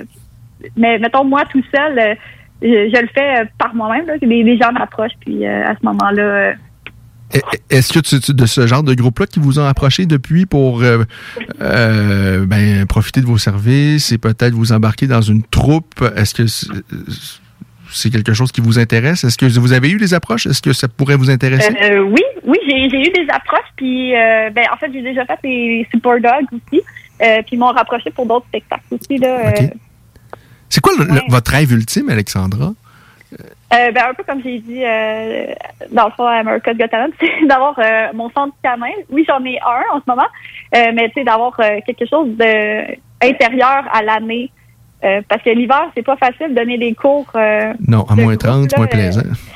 Ouais, c'est ça. Puis j'ai pas de local non plus en, en ce moment. Mais c'est vraiment d'avoir quelque chose de permanent où est-ce que il mouille, il neige, c'est pas grave. On peut faire ça à l'intérieur, puis ça soit gros. Puis à la limite même euh, d'avoir une petite business où est-ce que j'ai du toilettage. euh, c'est vraiment euh, complet là. Faire l'élevage, que ça, c'est aussi quelque chose que, Euh, non. que non? Non, pas vraiment. vraiment, juste mes chiens, c'est correct. Donc, c'est un rêve qui semble vraiment très accessible. Est-ce que vous pensez que vous vous êtes rapproché de votre rêve? Parce que, bon, évidemment, ça, ça, ça- ça- prend de l'argent, mais j'ai l'impression que là, euh, la clientèle, euh, ça va se déplacer d'un peu partout au Québec pour aller vous voir, euh, pour faire des, des trucs avec vos, le- le- leur chien, que ce soit pour euh, leur faire faire des pirouettes dans tous les sens ou juste pour les choses bien basiques qui sont nécessaires. Et là, on sait qu'apparemment, durant la, la COVID, bien des gens sont de nouveaux maîtres de chiens. Alors, est-ce qu'un un centre canin intérieur, euh, c'est quelque chose que d'envisageable à court ou moyen terme? Euh, oui, ben en ce moment, on est, on est- en train de- d'essayer de, se bâtir, puis euh, on, on va se faire un, euh, un, un petit local. Mais euh, on, on commence petit, puis on verra où que ça va nous mener. Mais peut-être qu'un jour, je vais avoir quelque chose de, de vraiment gros. Là. Et là, ben, on a- on- les gens pourraient avoir avoir l'impression que là, elle est trop populaire et que ça va être impossible d'avoir recours à ses euh, de ses services parce que ou, ou- ou les prix vont être exorbitants ou bien elle aura plus le temps. Est-ce que est-ce que vous avez encore du temps de- pour Euh, ben, en ce moment, il y a, il y a un mois d'attente. c'est la première fois que ça m'arrive. Habituellement, même dans la semaine, euh, il y a des disponibilités, mais euh, en ce moment, c'est sûr, c'est le rush, mais habituellement, l'hiver, il y a moins de monde qui, euh, qui prennent des cours, sûrement parce que justement, il fait froid, puis c'est un peu... euh, il fait noir de bonheur. Mais euh, oui, il y a quand même euh, la possibilité. Là, si vous pouvez m'écrire, puis il n'y a pas de problème, je vais vous répondre. Alors, on invite les gens, évidemment. On va mettre tous les liens là, pour euh, avoir accès à vos euh, réseaux sociaux. Euh, donc, c'est Alexandra euh, Côté. pour, pour, évidemment, éventuellement, si vous voulez apprendre le frisbee, not- notamment, il y a plein de trucs, ou même les, choses vraiment de, de, de, base, mais tellement importantes. Donc, vous travaillez ça. Il faut... on peut la, contacter. Pour l'instant, il y a un mois d'attente. C'est quand même... c'est quand même pas si mal. Un mois pour attendre euh, les services d'Alexandra Côté. Et ben, comme vous dites, probablement vous allez avoir un peu plus de temps euh, cet hiver. Quoique, euh, s'il y a d'autres passages comme ça, peut-être que, que, que non. Je souhaite aux gens que vous allez toujours être disponible. Ce qu'on vous souhaite, évidemment, c'est beaucoup de bonheur avec, avec votre chien, vos chiens, en fait. Est-ce que, avant de vous quitter, est-ce que vous pouvez nous dire s'il y a quelque chose de spécial que vous préparez pour un éventuel deuxième passage? Est-ce qu'il pourrait y avoir un ingrédient, quelque chose de, de vraiment euh, qui sort de l'ordinaire? Euh, ben c'est sûr, j'aime mieux pas parler justement pour que. Est-ce que, d'ailleurs, peut-être que vous pouvez même pas, hein? Ben c'est sûr que. Ben ouais, que j'ai signé des contrats. Euh, mais en même temps, j'aime ça l'effet surprise. Ouais. Alors, il faut regarder. Il faut regarder. On attend impatiemment. Et peut-être euh, d'autres, euh, peut-être des réseaux de télévision au Québec qui vont vous, vous, vous approcher pour euh, d'autres projets euh, futurs. On vous souhaite beaucoup de bien parce que, euh, sincèrement, de ce qu'on a vu dans, dans, dans la vidéo, c'est surtout, j'ai eu l'impression qu'on a vu une bonne personne avoir un véritable amour pour ses, pour ses animaux. Et euh, vraiment, ça, c'est c'est vraiment un, un gros coup de cœur. Un grand merci à Alexandra Côté. Et avant de vous quitter, euh, avant de vous quitter, outre les border collés, euh, est-ce que euh, tous les gens avec n'importe quelle race peuvent aller vous voir? Euh, bon, évidemment, c'est sûr que euh, euh, un grand Danois peut pas sauter sur les gens, faire des pirouettes comme vos border collés là, avec le poids, mais euh, euh, est-ce que vous, euh, avec n'importe quelle race de chien, on peut aller vous voir? Oui, ben oui. Euh, je suis- en fait, tous les chiens peuvent faire du freestyle. Euh, c'est ça. Puis moi, je m'adapte vraiment à la grosseur euh, du chien, puis même aux aptitudes du chien, euh, les conditions physiques aussi. Euh, puis euh, c'est ça, je fais aussi du comportement, euh, de j'ai un terrain d'agilité, freestyle. Donc oui, tous les chiens sont les bienvenus. Ah, ben magnifique. Un grand merci, Alexandra. Bonne soirée à vous. Et puis, ben, à très bientôt, j'espère, avec des bonnes nouvelles. Oui, merci. Bye. Au revoir. 7h56. Je vous souhaite de passer une agréable soirée. On a de la bonne musique. Ah ouais, les, gens ici à CGMD vous ont concocté là, vraiment là, quelque chose qui va vous euh, traverser, ils vont vous aider à traverser cette soirée-là là, avec du plaisir et du bonheur qui va rentrer dans vos oreilles. Et ça commence dès maintenant. Nous, on vous souhaite donc une bonne soirée. Prochain rendez-vous, samedi prochain, pour la Voix des guerriers à 16h, 17h30, pour la Voix de Rufus. Bonjour, ici Stephen Blaney, votre député fédéral de Bellechasse-les-Etchemins-Lévis. Je vous invite à participer à la relance économique de notre région en priorisant l'achat local. Tous ensemble, encourageons nos commerces d'ici. Pour vos besoins mécaniques, vous cherchez évidemment la plus haute qualité pour les pièces et le travail, en même temps que des prix décents. Avec Garage Les Pièces CRS, c'est toujours mieux que décent. C'est les meilleurs prix et leur expertise sera précise, leur travail scrupuleux. C'est ça que vous cherchez pour la mécanique depuis si longtemps. Garage Les Pièces CRS. Les pièces CRS. Découvrez-les, adoptez-les. Comme des centaines qui l'ont déjà fait, vous le recommanderez aussi. Garage Les Pièces CRS, 527 rue Maurice-Bois, Québec, 681 4476. 681 4476. Bonjour, ici Stephen Blaney, votre député fédéral de Bellechasse-les-Etchemins-Lévis. Je vous invite à participer à la relance économique de notre région en priorisant l'achat local. Tous ensemble, encourageons nos commerces d'ici. Pour bien débuter votre journée, la Fromagerie Victoria vous invite à venir essayer leur gamme de déjeuners traditionnels. Un déjeuner comme à la maison dans une ambiance familiale et accueillante. Il y en a pour tous les goûts. Venez essayer le déjeuner traditionnel ou la succulente poutine déjeuner. Ou encore, pour les enfants, la délicieuse gaufre faite maison. Débutez votre journée à la Fromagerie Victoria avec un déjeuner qui sera comblé toute la famille. Vous êtes toujours en télétravail? Vous désirez reprendre la forme? Maxiform aimerait vous remercier de votre dévouement des derniers mois. Venez profiter d'un essai de 14 jours dans nos 7 succursales Lévis, Charny, Saint-Nicolas, Saint-Apollinaire, Sainte-Marie, Sainte-Foy et Québec du 12 au 25 juillet 2021 inclusivement. Maxiform, présent dans la grande région de Québec et de Lévis depuis plus de 25 ans. Maxiform, 24 heures sur 24, gym, cours de groupe, entraîneur qualifié et plus encore. www.maxiform.com Salut, c'est les deux snooze. Pour nous autres, l'été, ça rime avec barbecue, pique-nique, camping, puis feu de joie. Ça tombe bien, il y a tout ce qu'il vous faut au dépanneur Lisette pour passer un bel été. Il y a des saucisses, des épices, des sauces piquantes pour ton barbecue. Il y a même des fromages, des viandes froides, des croustilles pour ton pique-nique. Il y a des guimauves pis des bonnes bières de microbrasserie pour votre feu de joie et plus encore. Bref, l'été, ça rime avec dépanneur Lisette. 354 Avenue des Ruisseaux, à Pintendre. Du 23 au 25 juillet à l'Autodrome Chaudière à Vallée-Jonction, ne manquez pas le spécial vacances. Assistez au deuxième triple couronne Kennebec Dodge Chrysler LMS présenté par J.A. Larue, ainsi que la course Claude Leclerc 150 présentée par le Centre du VR